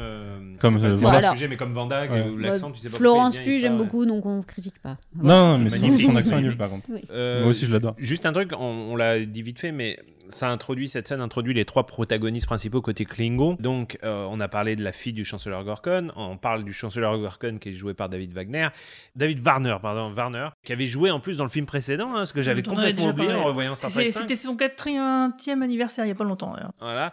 Et l'antagoniste principal du film, qui est donc le général Chang, euh, joué par Christopher Plummer, qui, qui nous a quittés euh, il y a pas longtemps d'ailleurs, euh, acteur extraordinaire. Et alors, je sais pas ce que vous en pensez, mais alors j'ai toujours trouvé qu'il avait un charisme, le général. Alors, est-ce que c'est le Klingon qui ressemble le plus à un Klingon? Je sais pas, parce qu'il est chauve, il est un peu bizarre. Enfin, euh, ça Bah, ressemble dans pas Discovery, ça, sera- ça aurait passé du coup. Mais euh, ouais, c'est ça. Mais par contre, je trouve qu'il a un charisme dans ce film hallucinant. C'est aussi euh, la mise en scène le met beaucoup en valeur. On voit cette caméra quand ils sont téléportés sur le, le Mm. pod, on voit là donc sur leurs pieds euh, vraiment très agressifs. Hop, ça monte. Quand euh, Plummer est face à, à William Shatner, on voit bien qu'ils ont dû foutre une- un petit escabeau pour le faire apparaître encore plus grand, parce qu'on voit bien en- après, on voit bien qu'ils sont bon, il est plus grand que la Shatner, mais, taille, ouais. mais pas beaucoup plus. Ouais. Alors que là, t'as l'impression qu'il fait presque une tête de plus, quoi. Donc oui, euh, la mise en scène fait tout pour nous montrer Il que c'est un antagoniste extra. très puissant, et, quoi. et on va en reparler avec la scène du procès plus tard, mais t'as l'impression qu'il jubile à chacune de ces scènes. Il est jusqu'à la dernière, jusqu'à sa mort hein, d'ailleurs, euh, spoiler, jusqu'à la dernière scène où il est, il est vraiment à fond dans son rôle. Il est extraordinaire, Christopher Tu, Plummer. tu crois qu'ils prendront Kevin Spacey dans le reboot de la Kevin Tanner Peut-être. Euh, juste un mot sur Christopher Plummer. Si vous êtes vraiment des gros gros fans de Star Trek 6, comme moi, euh, vous pouvez télécharger sur GOG le jeu euh, Klingon Academy, Star Trek Klingon Academy, qui était un simulateur de vol Star Trek, et dans lequel on était côté Klingon, et ton mentor, ton professeur, c'était Christopher Plummer, c'était le général Chang, qui a des rôles, un rôle complètement inédit, hein, des scènes qui sont entièrement écrites pour ce rôle. Et il, est, il avait la même, euh, la même passion dans ce jeu vidéo qui, est- qui- qui est un peu oublié aujourd'hui malheureusement, euh, qu'il avait dans Star Trek 6. Et moi, je suis très content. Vous pouvez voir les séquences sur YouTube. Ils ont isolé les séquences et franchement, c'est un petit kiff euh, quand, quand vous êtes. Je les mettrai fan. sur le site du cadran pop. Et tu, tu parlais du, du maquillage sur le fait qu'il a un look un peu différent des autres Klingons. En fait, c'était à sa demande. Il acceptait de faire le film que s'il avait un maquillage suffisamment léger pour pouvoir jouer. Il ouais, c'est le seul truc qui l'inquiétait, c'est je veux pas être sous des tonnes de, de latex. C'est la, seule vraiment demande qu'il avait pour c'était accepter le c'était rôle. pas gênant de toute façon.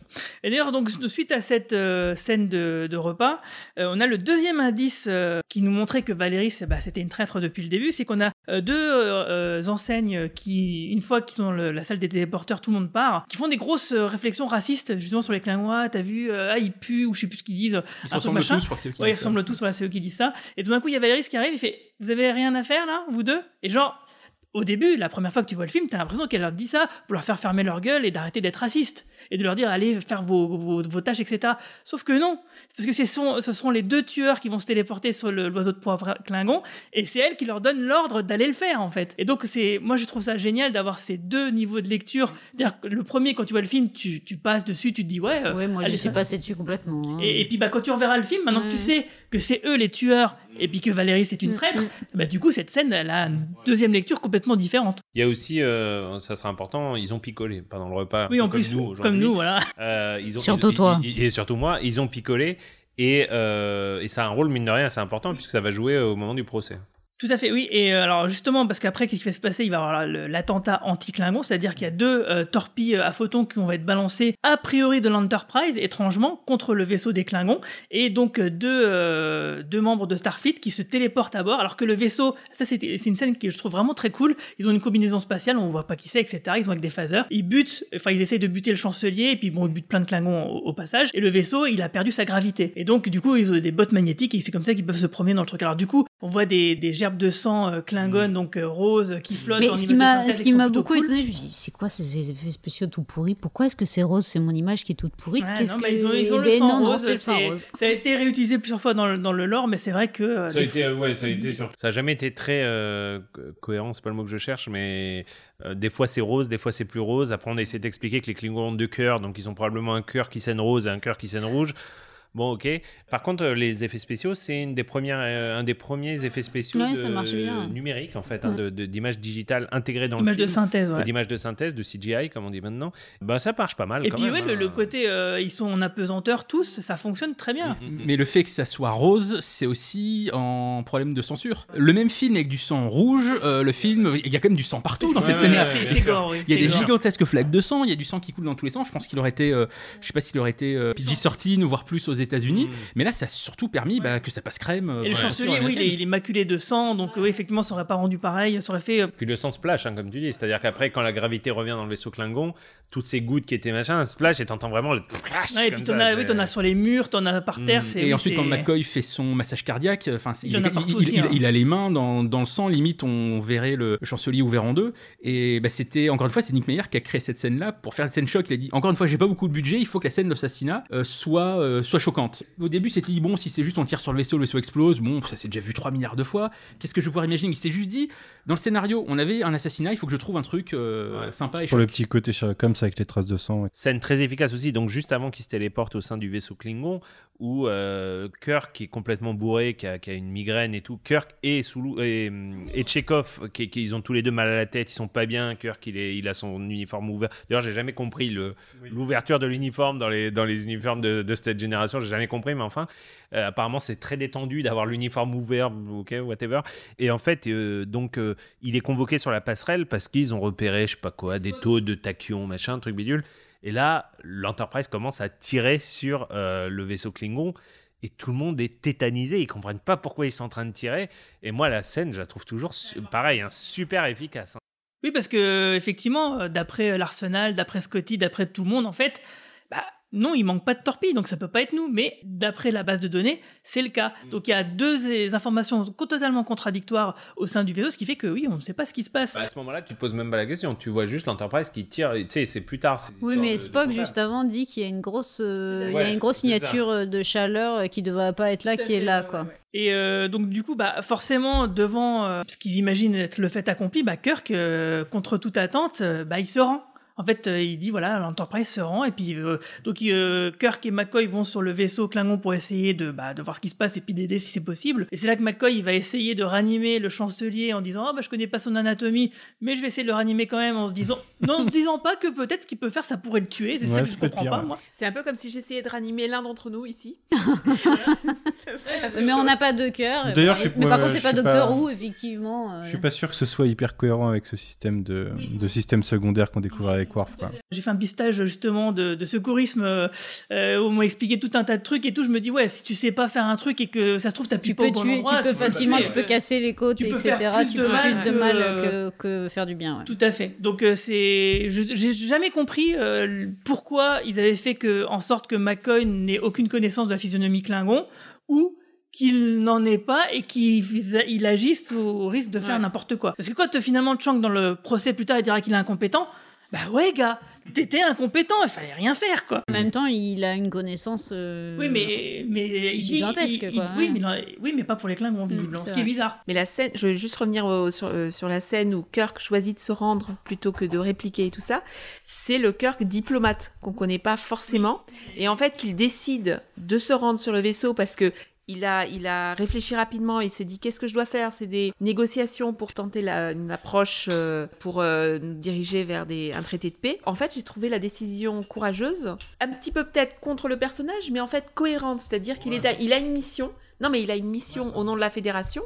Et il choisit la solution la plus compliquée pour lui, le, le soldat, celle de, celle de se rendre, celle d'aller sur le vaisseau. Mais qui va avec la le- mission Voilà. prioritaire, c'est-à-dire Oui, qu'ils vont faire la paix euh, Voilà, malgré ce qu'ils pensent. euh, Sans soldat, voilà, c'est-à-dire qu'il y va, sans soldat, sans rien, il choisit d'y aller avec le docteur. Bah, c'est c'est courageux, en fait, je trouve, pour le personnage. Et c'est à ce moment-là Après- que Spock il lui fait une petite tape dans le dos et qu'il lui met un petit traceur Il parce qu'il se dit oh tiens il va se Il passer sait quelque chose. reverra pas tout de suite.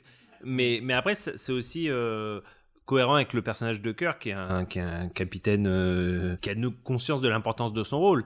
Et à partir du moment où ça se passe sur son vaisseau, et d'ailleurs, c'est ce que ça va être une des phrases importantes du procès, il est responsable. Il dit oui, à partir, peu importe que en fait, euh, bah c'est pas Je moi qui l'ai fait. pas, je, je suis responsable D'ailleurs, Du coup, effectivement, il est responsable de ce qui s'est passé. Voilà. Donc son vaisseau a tiré sur les Klingons, euh, enfin contre tous les traités de paix. Enfin, c'est un. Mais c'est surtout, hein, c'est un- surtout qu'il y a deux personnes de son équipage, et là c'est réel, c'est même pas un participé, ouais, ouais. qui, qui ont, qui c'est eux qui ont tiré. Tout à fait. Parce que le vaisseau, il était juste inutilisable sur l'instant, mais euh, c'est le fait euh, qu'il y ait les deux tueurs, euh, les deux tireurs qui sont venus dans le vaisseau, qui font que le chancelier est mort. Mm. Mais c'est ce qui le différencie des, des vilains au final, c'est que même malgré son avis, il suit la, la chaîne de commandement et puis euh, il fait de son mieux quoi. Ouais, mais comme le disait Marie-Paul, ça le rapproche de la fille de Gorkon, qui va contre son opinion aussi, c'est-à-dire qu'elle suit euh, les- les- la voix de son père. donc, Contre, euh, contre, contre l'avis de tous les autres Klingons d'ailleurs. Oui, Donc oui, elle oui. leur tient tête, elle leur dit non, non, on ça. va faire ce que moi je dis quoi. On vient de parler du, du traceur que Spock met sur l'épaule de, de Kirk. Pour moi, c'est euh, l'une des petites facilités du film. C'est marrant parce que donc, je l'ai revu hier avec le Blu-ray, donc en HD sur un écran un peu grand, en tout cas plus grand que ce que j'avais la première fois que j'ai vu le film. Je me souviens quand les multiples fois où j'ai vu le film en VHS ou à la télé, bah, on, le, on le remarquait pas trop finalement, le truc avec l'image SD, les petits écrans. Là maintenant avec le Blu-ray, ça se voit quand même comme le nez au milieu de la figure. Et surtout, on le revoit pendant tout le film, on le voit pendant le procès. On en a parlé tout à l'heure, mais pourquoi quand ils arrivent euh, dans le pénitencier plus tard, pourquoi est-ce qu'on leur enlève pas les uniformes oui, tout Ça n'a aucun sens. On n'a jamais vu un exemple de prison dans lequel on t'enlève pas ton Où uniforme. il n'y a pas une fouille au corps, euh, voire plus. c'est hallucinant. Ouais, mais les, les Kling- sauf que les, les, les prisons Klingon, les mecs, ils en ont rien à foutre Ouais, si les mecs ça. ils meurent, euh, et ils peuvent pas s'enfuir théoriquement, donc Bon, en, en effet, ils vont à la, comme le dit Romain, ils vont à la simplicité. Mais tu peux imaginer que dans le futur, il y a des gens qui sont persuadés que le vaccin contre le Covid te file des nanoparticules euh, qui te connectent à la 5G. Pour le coup, tu peux imaginer que dans 400 ans, on aura au moins la technologie de le faire, si tu veux. Donc tu te dis qu'il y aura peut-être des, des technos qui auraient été, tu vois, ne serait-ce qu'une injection dans le bras, ça aurait peut-être été un peu un petit peu plus Oui, Star après, Trek et futuriste que. Moins discret qu'un petit, euh, voilà, un petit pat on comme the back. euh, genre, euh, Bon, bah, Vas-y, allez. tiens, tu peux dire que tous les officiers de Starfleet ont des nanites hein, Oui, implantés en eux pour les retrouver s'ils sont kidnappés ou un truc ouais. comme ça. Il avait. Mais question- ça, ça enlève beaucoup d'intrigues en fait. Bah oui, c'est ça. Mais là, c'est un- quand même, voilà, c'est l'un des rares défauts du film, je trouve. Voilà, une des Parce plus. Mais le dans batch, ce cas-là, ça veut dire que tu peux euh. traquer les actions de tout le monde.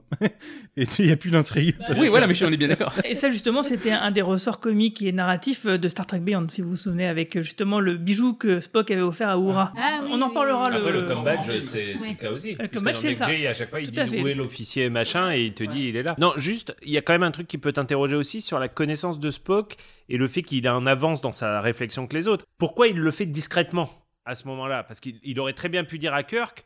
Attends, je te fais une injection au cas où, machin. je te colle Il- un truc, il ou je te colle un truc. Or, il décide de le faire euh, discrètement. Donc, ça veut dire que c'est pas vis-à-vis des Klingons, puisque a priori, les Klingons sont pas en train d'écouter l'Enterprise et tout. Donc, ça veut dire qu'il est déjà en train de se dire il y a une trahison interne, forcément. Et, Bah, et c'est un il- mec il logique, refuse hein. de le dire. Mais bon, une petite seringue hypodermique, ça m'aurait quand même, j'aurais trouvé ça un peu moins, un peu moins ridicule. Donc Nimoy, le gars sûr de Shatner. Donc après, on a le balai diplomatique, on voit le président de la fédération, ou d'ailleurs, on, on voit que le siège de la fédération, c'est à Paris, donc euh, au Trocadéro, hein, visiblement, on sait pas Cocorico. exactement. C'est la première fois qu'on le voit. Euh, à Paris, ouais. Et même en comptant Next Gen, en comptant les. Si tu le Ah, parallèle avec- je pense, peut-être, ouais. ah oui, t'as raison, Parce peut-être que que... Will Always Ah, Have t'as Paris, raison, ouais. C'est pas avant cet épisode Ah oui, parce que Ah, c'est en si, saison c'est la 1 ou deuxième. 2, ouais. Ouais, C'est bah la donc saison forcément. c'est par avant, contre, nous avons déterminé tout à tout à l'heure avec Marina qu'a priori, le bureau du président était dans l'appartement de Thierry Lhermitte dans Dîner de con. Et si on C'est la regarde même bien, vue, c'est la- dans le bureau, il y a même la petite maquette euh, de Tour Eiffel qui est peut-être fait en allumette. Mais c'est, c'est tout, tout ça est authentique. hein. Je vous invite à regarder la scène parce qu'on l'a décrypté tout à l'heure avec Roman Nishita. Investigation C'est du quadrant pop. la- C'est très cool de voir la Tour Eiffel dans, dans Star Trek. Enfin, Mais par contre, ce qui est quand même un peu, un peu bizarre, c'est la seconde réflexion que je fais tout à l'heure, c'est-à-dire que tous les organismes importants de ce futur sont sur Terre. C'est-à-dire que le QG de Starfleet est à San Francisco, le siège de la Fédé est à Paris, il n'y a rien pour les autres, quoi. C'est un- Ah, mais c'est c'est un pas- peu moi, je- pour ça, je trouve que les Klingons ont raison quand ils disent que la fédération est raciste et qu'elle est humano-centrée. hein. Bah Ouais, oui, non, mais c'est- là, ça, là, se confirme. débuts, Ils la auraient mieux fait fédération, de c'est faire nimp, un hub euh, dans une partie de la galaxie. Bah ouais. Les humains sont les États-Unis de l'OTAN, quoi. En gros, c'est c'est une collaboration, mais enfin. euh, Bah, c'est, disons même, que c'est les euh, Vulcains et les humains qui ont créé la fédération, donc... C'est un peu le Bruxelles, l'Union Européenne. Ils ont tiré un peu le mauvais, le mauvais, parce qu'il n'y a pas grand chose sur Vulcain. Non, juste une chose sur cette scène, ça permet d'introduire un, un élément important. Il existe une director's cut hein, de ce film. Alors, euh, vous attendez pas à des miracles, Marie-Paul. euh, T'attends pas à des miracles. C'est pas, euh, c'est pas aussi, euh, c'est pas un autre, C'est pas autre Justice film. J'exagère, mais c'est pas comme Star Trek 1. C'est pas Justice League, ça c'est sûr. Et c'est pas non plus Star Trek 1 dans le sens où vraiment ça rajoute de l'ampleur. Ça au change film quelque chose. Euh, c'est des petites scènes par-ci par-là qui rajoutent un peu d'intrigue. Et là, c'est la première scène où euh, il y a un nouveau personnage qui apparaît, dont j'ai oublié le nom, mais qui est joué par René Auberjonois, qui faisait Odo dans Star Trek Deep Space Nine, et qui est une sorte de... euh, Un aide de camp, un peu, ouais, ou un ça, stratège. ouais, un espèce de... Ouais, je sais pas, officier de sécurité, whatever. Euh, voilà, c'est un personnage qui est, qui est pas fondamental du tout dans la compréhension du film, mais qui va avoir son rôle jusqu'à la fin du film malgré tout, et c'est la première grosse scène dans la Director's Cut qui est coupée, où il explose, il explose pas du tout, mais il explose un plan de sauvetage de Kirk et, et McCoy. Il explose, voilà, on pourrait envoyer un commando sous terre, machin, un truc bidule chouette. Le plan est refusé, mais c'est un nouveau personnage qui, est un- qui disparaît de la version cinéma euh, qui est présente sur les plateformes de streaming. Et si je pouvais rajouter juste un, un- un petit mot sur le président de la fédération, parce que j'ai passé tout le film à me dire, il me rappelle quelqu'un, il me rappelle quelqu'un. Alors déjà, l'acteur, bon, c'est Kurt Woodsmith qui jouait euh, dans That 70 Show, et qui, est, qui a eu plein de rôles et tout ça, et qui est, qui est très très bon. Et dans Robocop, euh, et qui a joué dans X-Files. Dans, oui, voilà. Cercle d'épaule disparu, plein. Voilà, plein, plein, donc euh, excellent, Dans excellent Trek, acteur. euh, dans le meilleur épisode de Star Trek Voyager qui s'appelle euh, Year of Hell. D'ailleurs, sans doute les, les épisodes que je préfère de, de Voyager, vu que c'est ce qu'aurait dû être la série si Ronald Desmours n'avait pas quitté la série. et- Mais après, il a créé Battlestar Galactica. Enfin, Voyager, je pleure souvent en pensant à ce que ça aurait pu être, mais bon, on a eu Battlestar Galactica derrière. Bref, mon propos, c'est que j'ai passé le... le... j'ai passé, voilà, Manu adore euh, Voyager, on en parlera tout à l'heure. Mais donc, j'ai passé le film à me dire, mais à qui il me fait penser et tout. Et je me suis endormie. Et tout à coup, ici, tous les gens de ce podcast en sont témoins. Vers 1h du matin, en train de m'endormir, j'ai eu un flash. Et euh, en fait, le, le personnage me faisait penser au maître de, euh, de Uma Thurman dans Kill Bill Volume 2, lorsqu'elle est formée en, en Chine. Et donc, le- c'est le même personnage avec les grandes moustaches blanches. Puis Et au niveau des trouve- maquillages, on a l'impression que c'est le même euh, truc de voilà. costume d'Halloween. euh. Alors, est-ce que c'est une référence innocente? Je ne crois pas, parce que je vous rappelle que Kill Bill commence par une citation Le- La vengeance est un plat qui se mange froid, et il y a écrit en dessous Proverbe, Klingon. Et là, t'as deux personnes qui se sont marrées dans la salle quand j'ai vu le film, c'est moi et ma sœur. voilà. Mais moi aussi, non, non, mais moi aussi, j'étais là. Et là, mon mari m'a regardé en mode, mais de quoi elle parle et pourquoi elle rit? Et à cause de ce putain de film, j'ai souvent euh, fait euh, le fier en soirée en prétendant que euh, c'était une citation de Shakespeare, du coup, parce que je, moi, vu que c'est Chang qui le dit tout au long du film, je croyais que c'était une Shakespeare. En fait, c'est pas du tout lié à Shakespeare. Ça n'a rien à voir avec le reste du, euh, le reste du truc, en fait. Et quand même, par rapport à ce qu'on disait sur la fédération raciste, le président n'est pas un humain. On sait pas ce qu'il est, mais a priori, c'est pas un humain. En tout cas, on va avancer un petit peu, on va aller directement au procès. Euh, qui est donc euh, vraiment sympathique. Donc on a Kirk et McCoy qui sont accusés effectivement bah, d'avoir sabordé euh, le traité de paix et donc euh, l'assassinat du chancelier. Et donc on a Chang qui est un peu le rôle du procureur. Donc moi je trouve en plus la scène elle est plutôt classe avec un super décor, avec un juge qui, qui tape une espèce de grosse boule en ferraille qui fait des super étincelles. Et on a donc dans le rôle de l'avocat le colonel Worf qui est donc joué par Michael Dorn, le même acteur qui joue donc Worf dans la nouvelle génération et qui se trouve être le grand-père du personnage. Donc là encore une fois on a une super passerelle, un super lien entre ce film-là et la nouvelle génération qui est vraiment vraiment super. Et donc là du coup on a plusieurs scènes qui sont vraiment cool où effectivement Kirk euh, reconnaît euh, bah, sa responsabilité. Ce que j'adore, c'est quand il, enfin, quand il passe la bande Oui, là, de là, son c'est ça. Et qu'il dit Bah oui, je l'ai dit quoi. Enfin, c'est, Oui voilà c'est ça. c'est pas. Il n'y a, il y a pas de pirouette, ah, Non, je l'ai non, dit, non. mais c'était dans tel contexte. il y a aussi c'est pareil quand dans cette scène. McCoy quand il dit euh, McCoy est voilà, génial. Parce qu'on on parle du fait qu'il connaît pas l'anatomie Klingon, mais il y a aussi le fait qu'il vieillit, que ses mains tremblaient littéralement, Et- et etc., qu'à cause de l'alcool, effectivement, À cause de ouais. l'alcool et tout. Et il y a un autre euh, effet scénaristique que je trouve réussi, c'est que le, le procès est diffusé en Mondiovision, pour en parler comme, comme Galaxy Vision, ouais. jeunesse, en Galaxy Vision. Et du coup, tu vois les réactions des différents acteurs, que ça soit le président de la fédération, euh, l'équipage de l'Enterprise, etc. Euh, L'Excelsior aussi, tu parlais de Grassley Whitney qui réagit, qui réagit aux différents moments du procès. Et c'est marrant parce que ces petits inserts, je trouve que ça, ça rajoute encore plus au film. Et en effet, bah, General Chang, toujours. euh, moi, j'ai- génial. moi j'aime bien la, la petite phrase, euh, le- la petite blague. À un moment, McCoy il fait une petite blague pendant le procès, et t'as deux Klingons qui rigolent au fond. On parlait tout à l'heure de la traduction, les Klingons qui parlent en VO, etc. Là, ce qui est excellent, c'est le début de la scène, la mise en scène de Nick Meyer. Parce qu'on commence avec les Klingons qui parlent en Klingon en VO sous-titré. Ensuite, on passe par la cabine des interprètes, un peu comme à l'ONU. Ensuite, on, on voit Kirk et, et euh, Dr. McCoy qui, Qui ont leur leur petit interphone. euh. Et ensuite, tout passe donc en anglais. Ouais, et on a comme ça cette, mise en ouais. scène qui te fait comprendre que, ok, il parle en VO, maintenant, plus simple, on le fait en anglais. C'est un peu comme le début du 13e guerrier de McTiernan, quand tu as le personnage de, de Banderas qui, qui comprend euh, au fur et à mesure le, le viking, et nous aussi avec lui. Ouais, ou euh, Octobre Rouge aussi. Je Ouais, ça. Octobre Rouge. Il y a un peu la même On chose. passe sur les, les lèvres, enfin, et à ce moment-là. on- Et l'autre truc qui est super important avec cette scène, c'est à quel point ce film est une réussite, c'est que cette scène devient un peu iconique de la franchise. Euh, il sera fait référence plein de fois, y compris dans le Wordex, avec le fameux épisode où il croit que c'est un procès, mais en fait c'est pas du tout un procès. Mais ça montre à quel point l'iconographie de ce film a marqué la franchise, ce qui est pas du tout le cas de, de plein d'autres choses, de- des films précédents, mais celui-là a vraiment marqué par plein de, plein moi, choses moi, comme ça. j'ai une vieille théorie qui, qui, une vieille théorie de vieux mec aigri qui dit que euh, depuis l'avènement du CGI et le fait qu'en gros tout peut devenir réel, les gens sont devenus, enfin, tu peux donner vie à toute n'importe quelle idée créative. Les gens sont devenus beaucoup moins créatifs qu'ils ne l'ont été à cause des compromis qu'ils devaient faire à l'époque des scénarios. Et là, clairement, cette scène, si tu prends un peu de recul et tu dis qu'est-ce que je devrais faire si je devais reconstituer cette scène, je pense que tu peux la réaliser dans ton salon. C'est-à-dire que tu mets des voiles noirs partout, tu rajoutes des vagues lumière. Il y a, je suis même pas sûr qu'il y ait un figurant dans cette scène, en fait, si tu veux, parce que tout est tellement sombre, tout est tellement noir. Les deux personnages, il y a juste un spot de lumière au-dessus d'eux, mais tu vois rien autour. Euh, je pense que ça a été tourné dans un studio grand comme mon salon à, Hollywood, cette scène. D'ailleurs, hein. c'est bien Pas- repris pas dans le. Wordex. Romain a un salon de 400 mètres carrés. Oui, c'est clair. Avec des tout autour. Avec une vue sur la. Tour Eiffel. Faut ju- faut juste avoir un plafond Mais- très haut, mais sinon mais, ça va. mais tu vois, et, et on parle souvent de ça. Et quand tu parlais tout à l'heure des budgets, machin, truc bidule, je suis sûr que si Star Trek 6 était fait aujourd'hui avec un budget confortable, mais surtout euh, l'infinité de possibilités que t'offrent les CGI aujourd'hui, je suis sûr qu'on serait dans un truc où t'as 3 millions de Klingons autour, les machins, Toi, les tu penses à la scène euh. du procès Star Wars. euh. Ouais. Bah, non, mais ah, la, non, la de- salle du conseil dans le, dans conseil, le- ouais, ouais. où il y a les mais, mais- y a les mais par, par exemple, ouais. par exemple, or là, non, elle est iconique parce que justement, tu vois rien. Et tu parles des, des rires quand McCoy fait sa blague ratée et que. Ah, mais, mais tu sais, t'entends ses voix, mais Tu les t'as entends pas d'insert, t'as rien. Oui, tu sais même pas combien il y a de personnes dans cette salle en fait à ce moment-là. Mais elle est bien, elle est bien, elle est super bien filmée. Ça rappelle quasiment le, le combat de fin de Rocky 4, combat contre les soviétiques. Je pense cette ambiance très, très sombre, très poisseux. C'est le pire film de la franchise, mais, mais tel côté où il va se Ne battre en pas. Russie, genre dans un truc très blafard comme ça. Moi, je ferais bien un podcast où on décortique chaque scène de Rocky 4. Chez chacun des Rocky, on peut se faire les Rocky un par un quand vous voulez. Allez. Manu, Alors, allez. le 1, le 2, le 5 peut-être. Balboa est génial.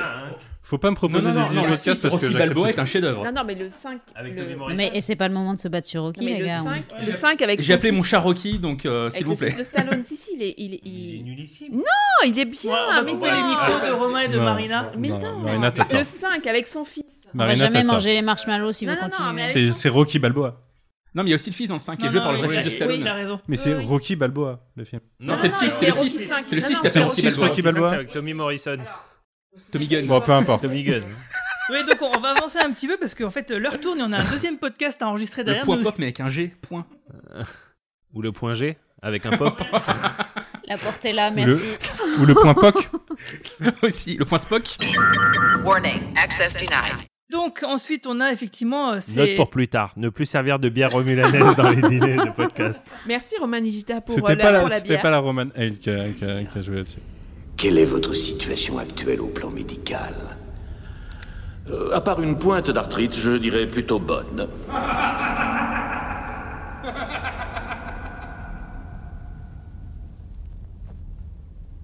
Vous ne manquez pas d'esprit, docteur. Je suis chirurgien à bord de l'USS Enterprise depuis 27 ans. Et je prends ma retraite dans trois mois. Docteur, je pense que vous avez consommé de généreuses quantités de bière romulanaise aux mets des officiers cette nuit-là. N'est-ce pas exact Objection accordée. Tout le monde a bu. Tout le monde. Et ça ne veut pas dire que je... Le chancelier Gorkan était-il en vie quand vous l'avez examiné à votre arrivée À peine. Maintenant, faites attention, docteur. Avez-vous jamais, dans le passé, sauvé des patients aussi gravement atteints que lui L'anatomie Klingon requiert des connaissances médicales que je n'avais pas. Je vois. Vous étiez là. Vous dites que vous êtes proche de la retraite. Puis-je savoir si vos mains tremblent? Objection J'étais très nerveux. Non. Vous étiez incompétent. Vous étiez incompétent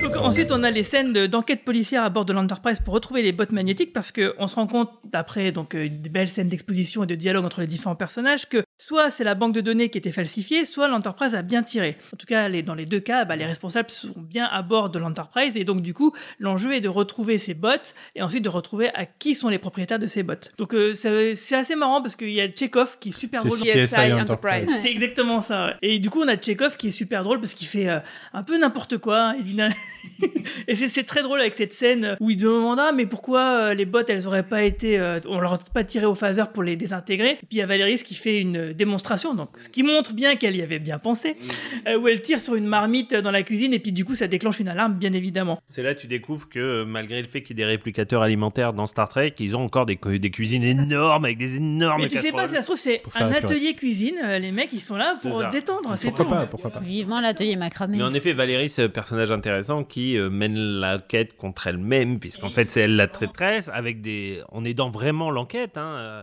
si bien qu'elle joue même la déception quand elle se rend compte que le mec qu'elle pensait accuser, euh, on pensait l'accuser parce que c'était ses bottes qui ont été volées. Or, c'est pas ses bottes. J'adore la tête le, de Chekhov. Le, le mec qui pensait, en fait, a des pieds immenses euh, qui font 3 mètres de long, donc il pouvait pas rentrer dans les bottes.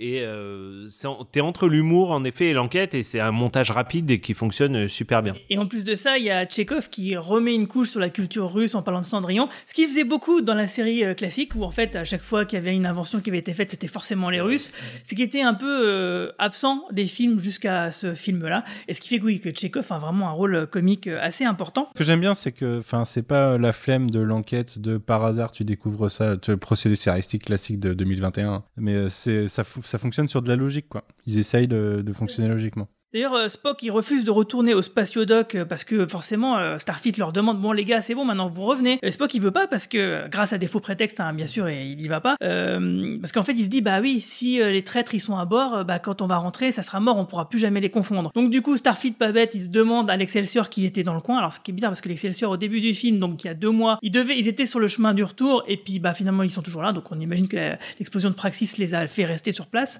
demande de Starfleet. Ce qui explique pourquoi ils sont pas loin, c'est le vaisseau le plus proche de l'Enterprise. Et du coup, bah, il demande à l'Excelsior d'aller euh, chercher l'Enterprise parce qu'il se doute bien que Spock leur raconte un peu des conneries. Et là, bah, heureusement, bah, c'est Capitaine Sulu qui lui dit euh, d'aller se faire foutre, quoi. Non, pas question. On- c'est pareil, nous aussi, on va donner des faux prétextes. Et on a euh, un petit caméo de Christian Slater, justement, qui est, qui est plutôt sympathique à ce moment-là. Mais j'aime bien le petit échange de Spock et euh, Valérie sur quand Spock donne les ordres justement de mentir globalement. Une demande, un mensonge, non une erreur. Une exagération, C'est- Non, c'est une erreur. En en VO, c'est une erreur. C'est une elle erreur. qui dit ex- l'exagération. euh, Non, non, elle dit c'est un choix. Ah oui, un choix, oui. Mais sur fin, le, le cameo de Christian Slater, il y a une explication toute bête, c'est que c'est sa maman qui faisait le casting du film, Mary Jo Slater. Et comme, euh, comme beaucoup de personnes, bah, il avait envie de pas d'apparaître dedans parce que c'est cool d'être dans Star Trek. Puis Il était, fa- il était, il était C'est fan plus surtout. facile de réussir à Hollywood quand ta maman est directrice de casting. Mais- non, non, mais tu grandis à Non, mais- Villejuif euh, en France, par Non exemple. mais c'était une star surtout à l'époque. Christian Ah bah oui, Slater, euh, il avait fait, il était avait en fait- plein boom, ouais. Ouais, ouais, ouais. Bah, il avait déjà fait le nom de la rose, il avait déjà Bah fait Pump Up the Volume. Il a commencé hyper tôt, Christian Slater. hein. Ah oui, il était Ouais. quand même âgé. C'est après qu'il s'est perdu. C'est après qu'il s'est perdu et qu'il est revenu grâce à Mr. Robot, qui est une excellente série. Robin des Bois, Broken Arrow et Une euh, pluie d'enfer. après Robin des Bois. Jamais dans mon cœur. Il a joué aussi dans, dans Robin des Bois. J'avais vu le film aussi à l'époque. euh. Donc là, du coup, on- après, on se retrouve à Rouran-Pente, donc euh, la, poli- la planète pénitentiaire des Klingons euh, que j'ai trouvé très sympathique. Moi, j'aime bien. Alors là, il y a un côté complètement roublard de Kirk. Il arrive, faut qu'il se tape avec un alien, quoi. C'est euh, obligé. euh, on lui cherche des noises et bagarre. T'arrives pas tes plus genoux. gros, c'est tout, c'est comme ça. C'est la règle. Et donc, du coup, bah, c'est là qu'il rencontre donc euh, une a priori jeune extraterrestre qui leur propose de, de s'évader et qui est forcément très très jolie. Très canon et très. Ça, fait beaucoup penser euh, là aussi à, aux séries classiques, à la série classique. Oui, tout à fait. rien. Oui, parce que Kirk, elle lui tombe, dans, elle lui tombe dans les bras. Oui, parce que. Ouais, mais en fait, Sauf qu'il a 20 ans de plus. Sauf qu'il a 20 ans de plus, mais, qu'elle, mais que le twist dans le twist, lui a 20 ans de plus, mais elle n'est pas non plus. Tout à fait, euh, oui, et c'est ça qui est drôle. Oui, parce que dans la, dans la série classique, vous n'arrêtez pas de dire ouais, Kirk c'est un tombeur et tout, mais en fait non, dans la série classique, les nanas lui tombent littéralement dans les bras ouais. sans qu'il fasse rien. Sauf que là, pour moi, alors effectivement, sur le coup, je lui dis c'est chelou, mais en fait, je pense que c'était tout à fait calculé de sa part. euh, Parce qu'en fait, elle sert ses propres intérêts. Oui, mais tout à fait. Euh, Et non, mais ce qui est- Et surtout, c'est pas du tout une fille canon. Et, et on n'en sait rien parce que c'est effectivement une, une chaméloïde, caméloïde, je sais pas comment, euh, métamorphe, Et- et en euh, fait, protéiforme même Ce qui est- exactement. Ce qui est drôle, c'est que d'un point de vue euh, extradiégétique, c'est une, une parodie. Quoi. On se moque du fait que Cœur qui s'envoie plein de jolies gonzesses et en fait, enfin, en tout cas, elle lui tombe dans les bras. Et là, du coup, oui, on sait pas, ça se trouve qu'elle est la véritable forme de l'extraterrestre et ça rend la chose différente et drôle du coup parce que c'est c'est une parodie, c'est on se moque de cet état de fait qu'il y avait dans la série classique et surtout. euh, dans la scène où du coup elle se transforme elle-même en Kirk et il juste à même McCoy il dit ah, ah, des gens il s'est roulé une pelle à lui-même c'est dégueulasse surtout, ils ont pris une actrice qui est quand même, enfin, mannequin, euh, Iman, qui est quand même C'est canon. la femme de David, Et- Bo- la femme de David C'est Bowie. la Ouais, veuve, c'est la veuve de David Bowie. C'est la veuve. Mais Elle est elle pas- est- il est elle mort quand même- David Bowie hein. Elle est quand même Désolé. canon. Ils l'ont Oui, pas mais- mais pas à l'époque. Si, si, si, ils sont, Ouais. ils étaient- si, étaient ensemble. Mais enfin, et, et honnêtement, elle est canon. Et elle est Euh, hyper et elle ne habillée fait- et voilà. on voit pas un bout de elle, sa est- peau elle à est part son super visage. habillée. Elle, elle a il ne super la déshabille pas. euh, ouais. Euh, Il n'y a pas de scène prétexte. Bon, elle embrasse euh, Kirk à un moment, mais on va dire que c'est rétrospectivement, c'est en plus fait. très drôle. Voilà, elle le manipule. Et McCoy qui est saoulé derrière du Ouais, et Oh mais, mais- mais tout ça, c'est très drôle. C'est plein de références à la série classique et à ce qu'est Kirk. Mais en fait, j'ai trouvé que l'utilisation d'Iman, parce que maintenant, ils prennent plein de mannequins pour juste être jolis et c'est tout. Elle plus, une consistance. elle joue bien. Elle je bien, comprends pas pourquoi elle a pas fait plus de films. Bah, pourquoi ils l'ont tué Parce que le personnage, c'est elle, dommage. euh, elle a, elle a fait d'autres choses. J'ai regardé sa bio, elle a fait d'autres trucs en même temps. Elle a- Alors, je sais pas s'il y a eu du retcon ou pas. Est-ce que le personnage d'Iman est censé être euh, la même, voilà, comme Odo Je sais pas s'il y a eu des romans ou des choses qui ont. En fait, le non, c'est la seule. euh, J'ai regardé, c'est la seule occurrence dans Ouais, laquelle ils elle apparaît parce que c'est censé être une pas du tout espèce. la même. euh, Le même terme. Ouais, mais même à, à- terme. à l'époque, les Founders n'existaient pas, mais est-ce que depuis, toi, un peu comme le chevalier de Gothos dans la série originale, qui était un peu retconné comme étant un Q, je sais pas du tout ce qu'il en est. Je sais pas si ils disent que c'est un mythe. C'est censé être un mythe cette espèce et ils, disent pas que.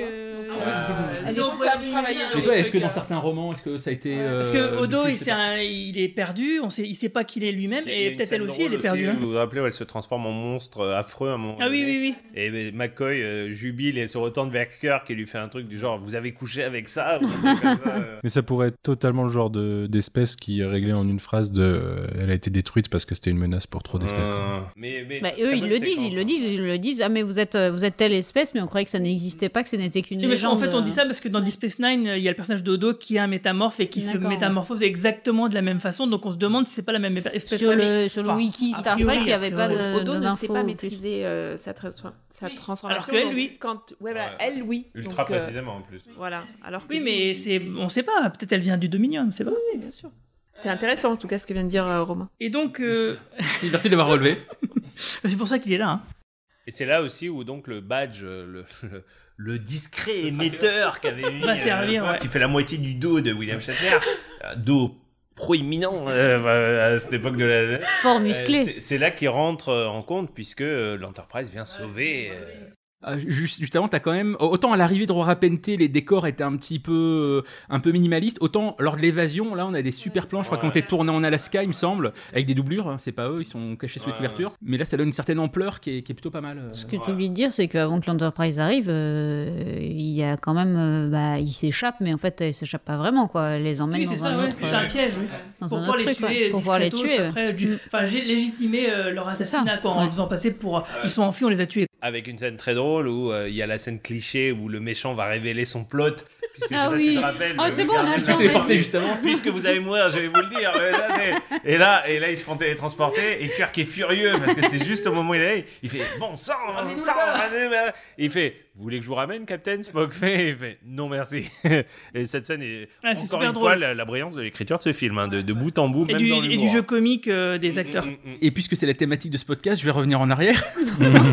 Euh, on a eu comme. Alors dans Star Trek 2. Non mais, non, avec ce, ce personnage de, de, de métamorphe, on a quand même le summum des effets spéciaux de l'époque, le fameux morphing, qui était le truc à la mode à l'époque. Faut se souvenir, c'est l'époque du clip euh, Black or White euh, de Michael Jackson.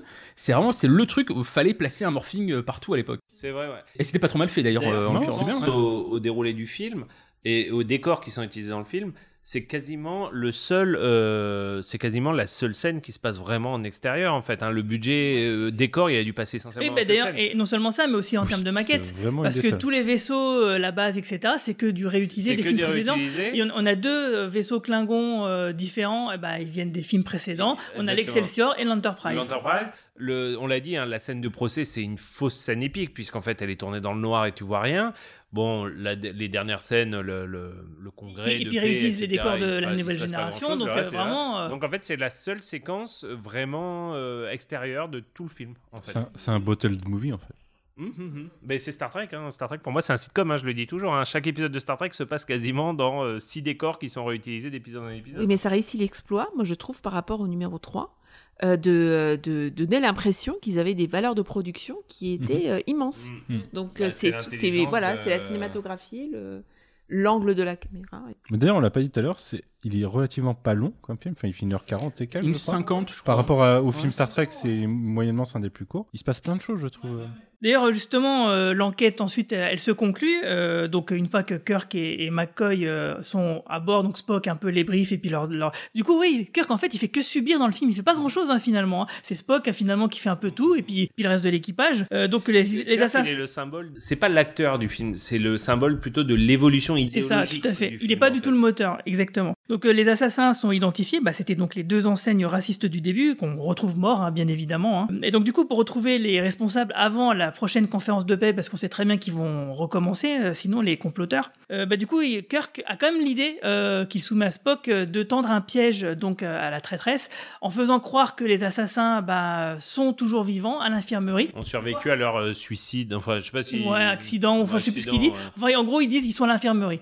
Et bien sûr, bah, c'était Kirk et Spock qui étaient cachés euh, à l'infirmerie, qui attendaient Valeris, qui bien sûr, donc, euh, du coup, bah, se dévoile. Et à ce moment-là, donc, euh, fusion mentale forcée de Spock pour qu'elle puisse bah, donner les noms de tous les comploteurs qu'elle connaît, donc la- l'amiral Cartwright en particulier, bah, des Klingons eux-mêmes, et bien sûr des Romulans, hein, qui étaient bien sûr dans le sale coup, quoi. Deux grosses scènes de Spock hein, dans ce que tu viens de citer. La première, c'est quand il découvre que Valérie c'est la traîtresse, où tu le sens faire preuve de rage. Hein, pour vraiment il, a- s'énerve. une C'est la seule fois où il s'énerve Ouais, vraiment. Il donne un coup dans un truc. ouais. Et tu sens qu'il est- il joue le, Le mec énervé, furieux. ouais, ouais. Et deuxième chose, quand il fait la fusion mentale, où tu es dans une, force, une forme de viol psychique, hein, le, le mot est un peu vieux, un peu dégoûtant. Non, mais c'est le cas. Moi, ça m'a fait penser à ça. hein. Et où il, il- il, euh, il va contre son gré. Et, c'est ça le parce que dans Enterprise, c'est aussi euh, précisé que ce qui, ce qui se passe là, effectivement, c'est un viol psychique. Il m'a retourné cette scène parce qu'en plus, Valéris commence à, si je me rappelle bien, Valéris commence à saigner du nez pendant qu'il lui fait le. Hmm, Non, je peux se non, je me pas de ça. Non, mais en tout cas, ça se voit qu'elle souffre et, Ouais. et les autres personnages sont tous. Il y a un gros malaise. peu- ouais, il y a un gros quoi. malaise pendant cette scène. ouais. Ça, on se dit, waouh, euh, Spock, euh, là, quand même, euh, ça va loin, quoi. Et C'est là où, justement, à ce moment-là, où euh, elle refuse de donner les trucs et il lui demande est-ce que c'est un mensonge? Elle lui dit non, c'est un choix. Donc, en gros, c'est. Guigui vient de faire un geste obscène. Et c'est aussi là qu'il découvre que. Alors, je me rappelle plus dans l'ordre des choses, mais c'est aussi là qu'il découvre que leur ennemi qu'ils recherchent, c'est probablement un vaisseau Klingon qui peut tirer en étant occulté. hein. Exactement. Euh, petit rappel historique de Star Trek, donc on sait depuis longtemps que les, Klingons peuvent s'occulter comme les Romulanais, ce qui, est- ce qui moi j'ai toujours trouvé très paradoxal d'ailleurs pour une, une, une race de guerriers courageux, honoreux, machin, de, De se cacher, ouais. Autant c'est une technologie qui convient très bien aux Romulanais, autant ça semble un peu bizarre pour les, les Klingons. Et par contre, il y a un défaut de ces vaisseaux qui, qui sera conservé jusqu'à Next Generation et même jusqu'à Star Trek Generation et au-delà, c'est qu'ils sont obligés de se désocculter pour tirer. En fait, je sais pas si tu avais compris ça. euh, Bah si, puis de toute façon, ils le redisent dans les Le- films. le- euh. le- et, et là, apparemment, ça serait le premier vaisseau. Le, alors pareil, hein, ça fait malheureusement partie de ces trucs dont il passe. C'est un peu comme le transwarp de l'Excelsior dans. Star Trek 2 ou 3, euh, ou que- plus jamais référence. Bon là, ils avaient fait un vaisseau qui arrive à tirer en étant, dé- en étant occulté. Et du coup, euh, l'équipage comprend que ce qu'ils recherchent, et ce qu'ils recherchent, ça va être compliqué, c'est un vaisseau qui peut tirer en étant occulté. Et il précise bien que c'est un prototype. Hop là, petit twist scénaristique pour faire. euh, hop là Au moins, c'est bien, c'est placé. C'est un peu quoi. comme les, après, comme le les moteurs n'existe missiles. plus, hein, donc j'imagine que c'est possible. hein, mais- Je crois qu'après le, la retcon, c'était que bah, maintenant qu'on sait que ça existe, on peut le détecter, donc ça sert. Oui, c'est vrai qu'il le détecte très facilement en plus, euh, justement. en gros, euh, bah, ils trouvent le, le pot d'échappement du, du vaisseau, c'est ce qu'ils disent. Moi, moi, j'avais lu justement que les, zones, les Klingons n'auraient pas accepté une technologie où tu peux tirer occulté, ce qui est quand même le comble de la lâcheté en fait. euh, mais bon. Je ne veux pas tirer. Ce que vous voulez est hors de propos. Ce que vous avez choisi, c'est une fin. Je préférais que vous ne tiriez pas.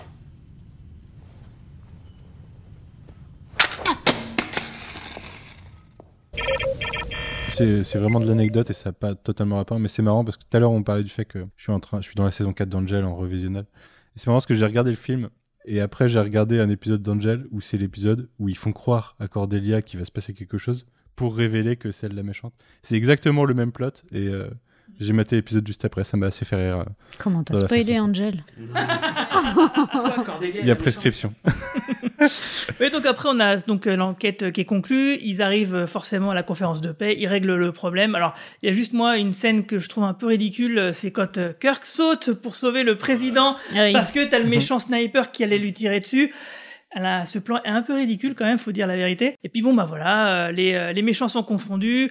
L'amiral Cartwright est arrêté par Sulu. de- T'as raison, mais c'est là qu'on a l'apport de la version longue, dont on a commencé à parler tout à l'heure, avec la fameuse scène de- du, du responsable de Starfleet qui est joué par René Aubergenois, et qu'on retrouve dans la version longue, dans cette scène, puisqu'en fait, euh, dans la version cinéma qui est disponible sur la plateforme, on voit là des amiraux de Starfleet qui se précipitent vers le cadavre du sniper Klingon, qui tend la main vers lui, et ça coupe. Et voilà, on le voit plus. Et justement parce qu'il a le sang rouge, ça vient de me voilà, ils sont étonnés parce qu'en fait quand il lui tire dessus, le sang n'est pas n'est pas rose, il est rouge en fait. Et du coup ils disent mais c'est bizarre, c'est un Klingon. Mais, mais dans la version ciné ou la version qui est sur la plateforme ou en Blu-ray, ça va pas plus loin. Et en fait, la suite de, de la scène dans la version longue, c'est que, bah, en fait, il tend la main vers son visage pour lui arracher son masque. Ah, mais et sous le masque, c'est un humain. C'est René, c'est René Aubergenois, c'est l'acteur qui joue euh, le responsable de Alors Starfleet. maintenant, parce euh, que qui moi j'ai regardé la scène, euh, le, le film, je l'ai revu sur Prime Video, et effectivement ça n'y est pas. Mais maintenant que tu le dis, j'ai dû voir cette scène euh, quelque part. Bah, parce que ça c'était dispo en. VHS, en- en- même sur le DVD, il me semble que c'était cette version-là. Et c'est vrai que du coup, dans la version ciné, cette fin est un peu précipitée. On voit en effet que euh, il se précipite vers Cartwright, il l'arrête sans vraiment l'arrêter. Enfin, c'est très rapide, on comprend pas trop ce qui se passe. On passe à la dernière scène sur Pond Enterprise. Merci, au revoir. Et je crois que c'est, alors d'après Nick Meyer, c'est euh, Nimoy qui a un peu euh, modifié le montage vers la fin. Ils sont un peu embrouillés là-dessus et Meyer a pu rétablir une version un peu plus longue pour les diffusions télé, VHS, etc. Que dire que lui-même n'aime pas appeler Director's Cut. Il dit c'est pour le marketing, j'aime ça Director's Cut. Pour moi, c'est juste une version plus longue. Pour euh, taper sur Chang, ils doivent faire une une modification sur euh, les torpilles pour les rendre euh, une torpille à tête chercheuse. Donc c'est Spock sorte. et McCoy qui Et font la Spock et modif. McCoy, la scène est Sur marrante. une idée de Oura. sur une idée de. Bon, la scène est marrante. Après, bon, tu peux te demander ce que McCoy, qui est un docteur, va aller réparer une torpille. Bon, euh, faut pas, faut pas aller chercher trop C'est loin. c'est mais Spock bon. qui lui demande de l'aide. Et puis Non, pas de Spock lui tous dit, les lui membres dit de quoi l'équipage. faire. Je suis pas sûr que c'était le... Scotty aurait peut-être été plus qualifié que Spock, logiquement, mais bon, c'est que que McCoy, mais bon, c'est pas grave. Et euh, c'est c'est euh, le capitaine Sulu qui vient save the day puisque l'Enterprise est en train de se faire démonter, hein, puisqu'il se faisait tirer dessus par un vaisseau qu'il pouvait pas voir, donc il pouvait pas se défendre.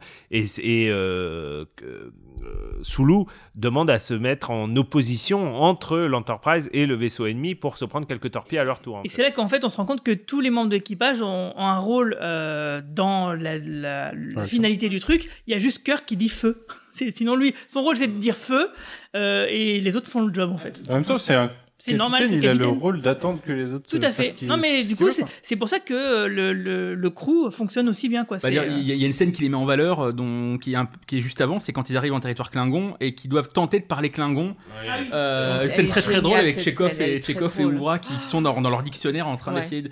Ce qui est bizarre parce que On d'ailleurs s'est on, pourrait tous penser qu'ils hein. qu'ils- auraient le, le traducteur. en- non, parce qu'ils doivent. Ils se disent que le traducteur. euh, Suridentifié par ouais, les machines.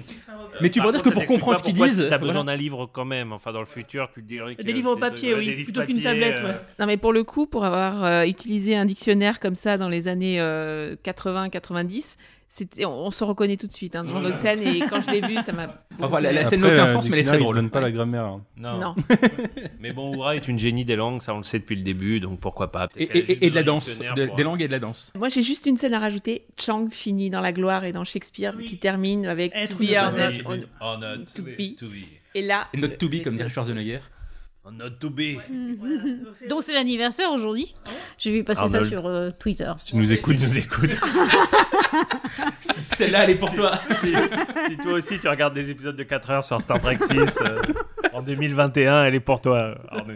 imagine. Donc on, on va conclure euh, donc avec la dernière scène de, bah, de l'équipage euh, de Kirk qui veut pas rentrer au, au bercail et qui se disent bah tiens on va faire une dernière petite euh, virée et c'est là qu'on va parler de The Lost Era? Ouais, juste pour dire que donc le, le film se termine. Euh, très bien d'ailleurs. Le monologue, j'adore. Ouais, d'ailleurs, cette phrase de Kirk, alors je sais plus ce que c'est en français, mais en, en anglais, il dit euh, Second Star to the Right. En fait, c'est une référence à Peter Pan. Et si je dis pas de bêtises, je crois que c'est uniquement le film Peter Pan d'ailleurs. C'est pas, c'est pas autre chose. Mais voilà, je sais pas d'ailleurs d'où vient, ce- pourquoi Peter Pan, parce que je crois pas qu'on ait jamais parlé de Peter Pan dans, dans la série classique. Mais en tout cas, voilà, c'est une référence à Peter Pan. Deuxième planète sur la droite. Non, deuxième étoile sur la droite. Et, euh, et ça nous amène dans une période qui va être euh, qu'on va appeler par la suite The Lost Era, qui est une longue période de Star Trek entre la fin de Star Trek 6 et globalement le début de Next Generation, qui n'a été pas ou peu traité euh, dans le canon. en fait. On sait pas trop ce qui s'est Ça passé. fait un vide de 70 ans à peu près. Ça fait un vide à peu près d'une soixante-dizaine d'années. Ce qu'on sait pendant cette période, c'est qu'il va y avoir deux Enterprise qu'on qu'on verra, hein, mais très brièvement. L'Enterprise B qu'on verra dans euh, Star Trek Génération, hein, très brièvement, et l'Enterprise C, le premier Enterprise qui sera commandé par une femme, euh, qu'on verra dans Yesterday's Enterprise. On sait qu'il a été détruit et que l'équipage, euh, ils sont tous morts. hein. Et, et d'ailleurs, qui a un rôle euh, a dans la consolidation de, de la paix avec les Klingons. Dans Donc, voilà, il y a un vrai lien avec le film Star Trek. Il y a eu quelques survivants. Et il y a eu quelques de- survivants, etc. Et c'est une, une période qui a fait beaucoup fantasmer parce que il est vrai que quand, par exemple, George Takei lobbyisait pour faire un film sur, euh, sur l'Excelsior, il était un peu question de raconter ce qui s'est passé sur The Lost Terra. Si vous êtes vraiment passionné, il y a une série de romans qui s'appelle donc The Lost Terra qui raconte un peu euh, ben, toutes les grandes étapes. Donc ça commence avec l'Excelsior, ça se poursuit avec l'Enterprise B, l'Enterprise C, et ça se termine avec euh, la jeunesse de Riker, si je dis pas de bêtises. Bon, les romans sont pas géniaux, mais voilà, je voulais en parler parce que pour les gens de ma génération, on- a longtemps espéré qu'il y ait euh, du contenu qui soit créé pendant cette époque-là, parce que c'est une époque quand même qui est intéressante. C'est aussi une époque de paix, hein, puisqu'à ce moment-là, l'Enterprise est en paix avec les Klingons, et les Romulins se sont retirés. On ne sait pas trop ce qui s'est passé, mais ils font pas grand-chose, voilà. Donc c'est pas forcément une période passionnante d'un point de vue épique, mais bon, c'est une période de paix et d'exploration. Euh, on n'aura jamais vu ce film. Il y a encore des fans qui militent pour faire une série. euh, euh, de cette époque-là, donc euh, bon, l'Excelsior, etc. Moi, personnellement, je sais pas ce que vous en pensez, mais je trouve que c'est trop tard. Parce que malheureusement, euh, les acteurs bien ont énormément Pike. vieilli.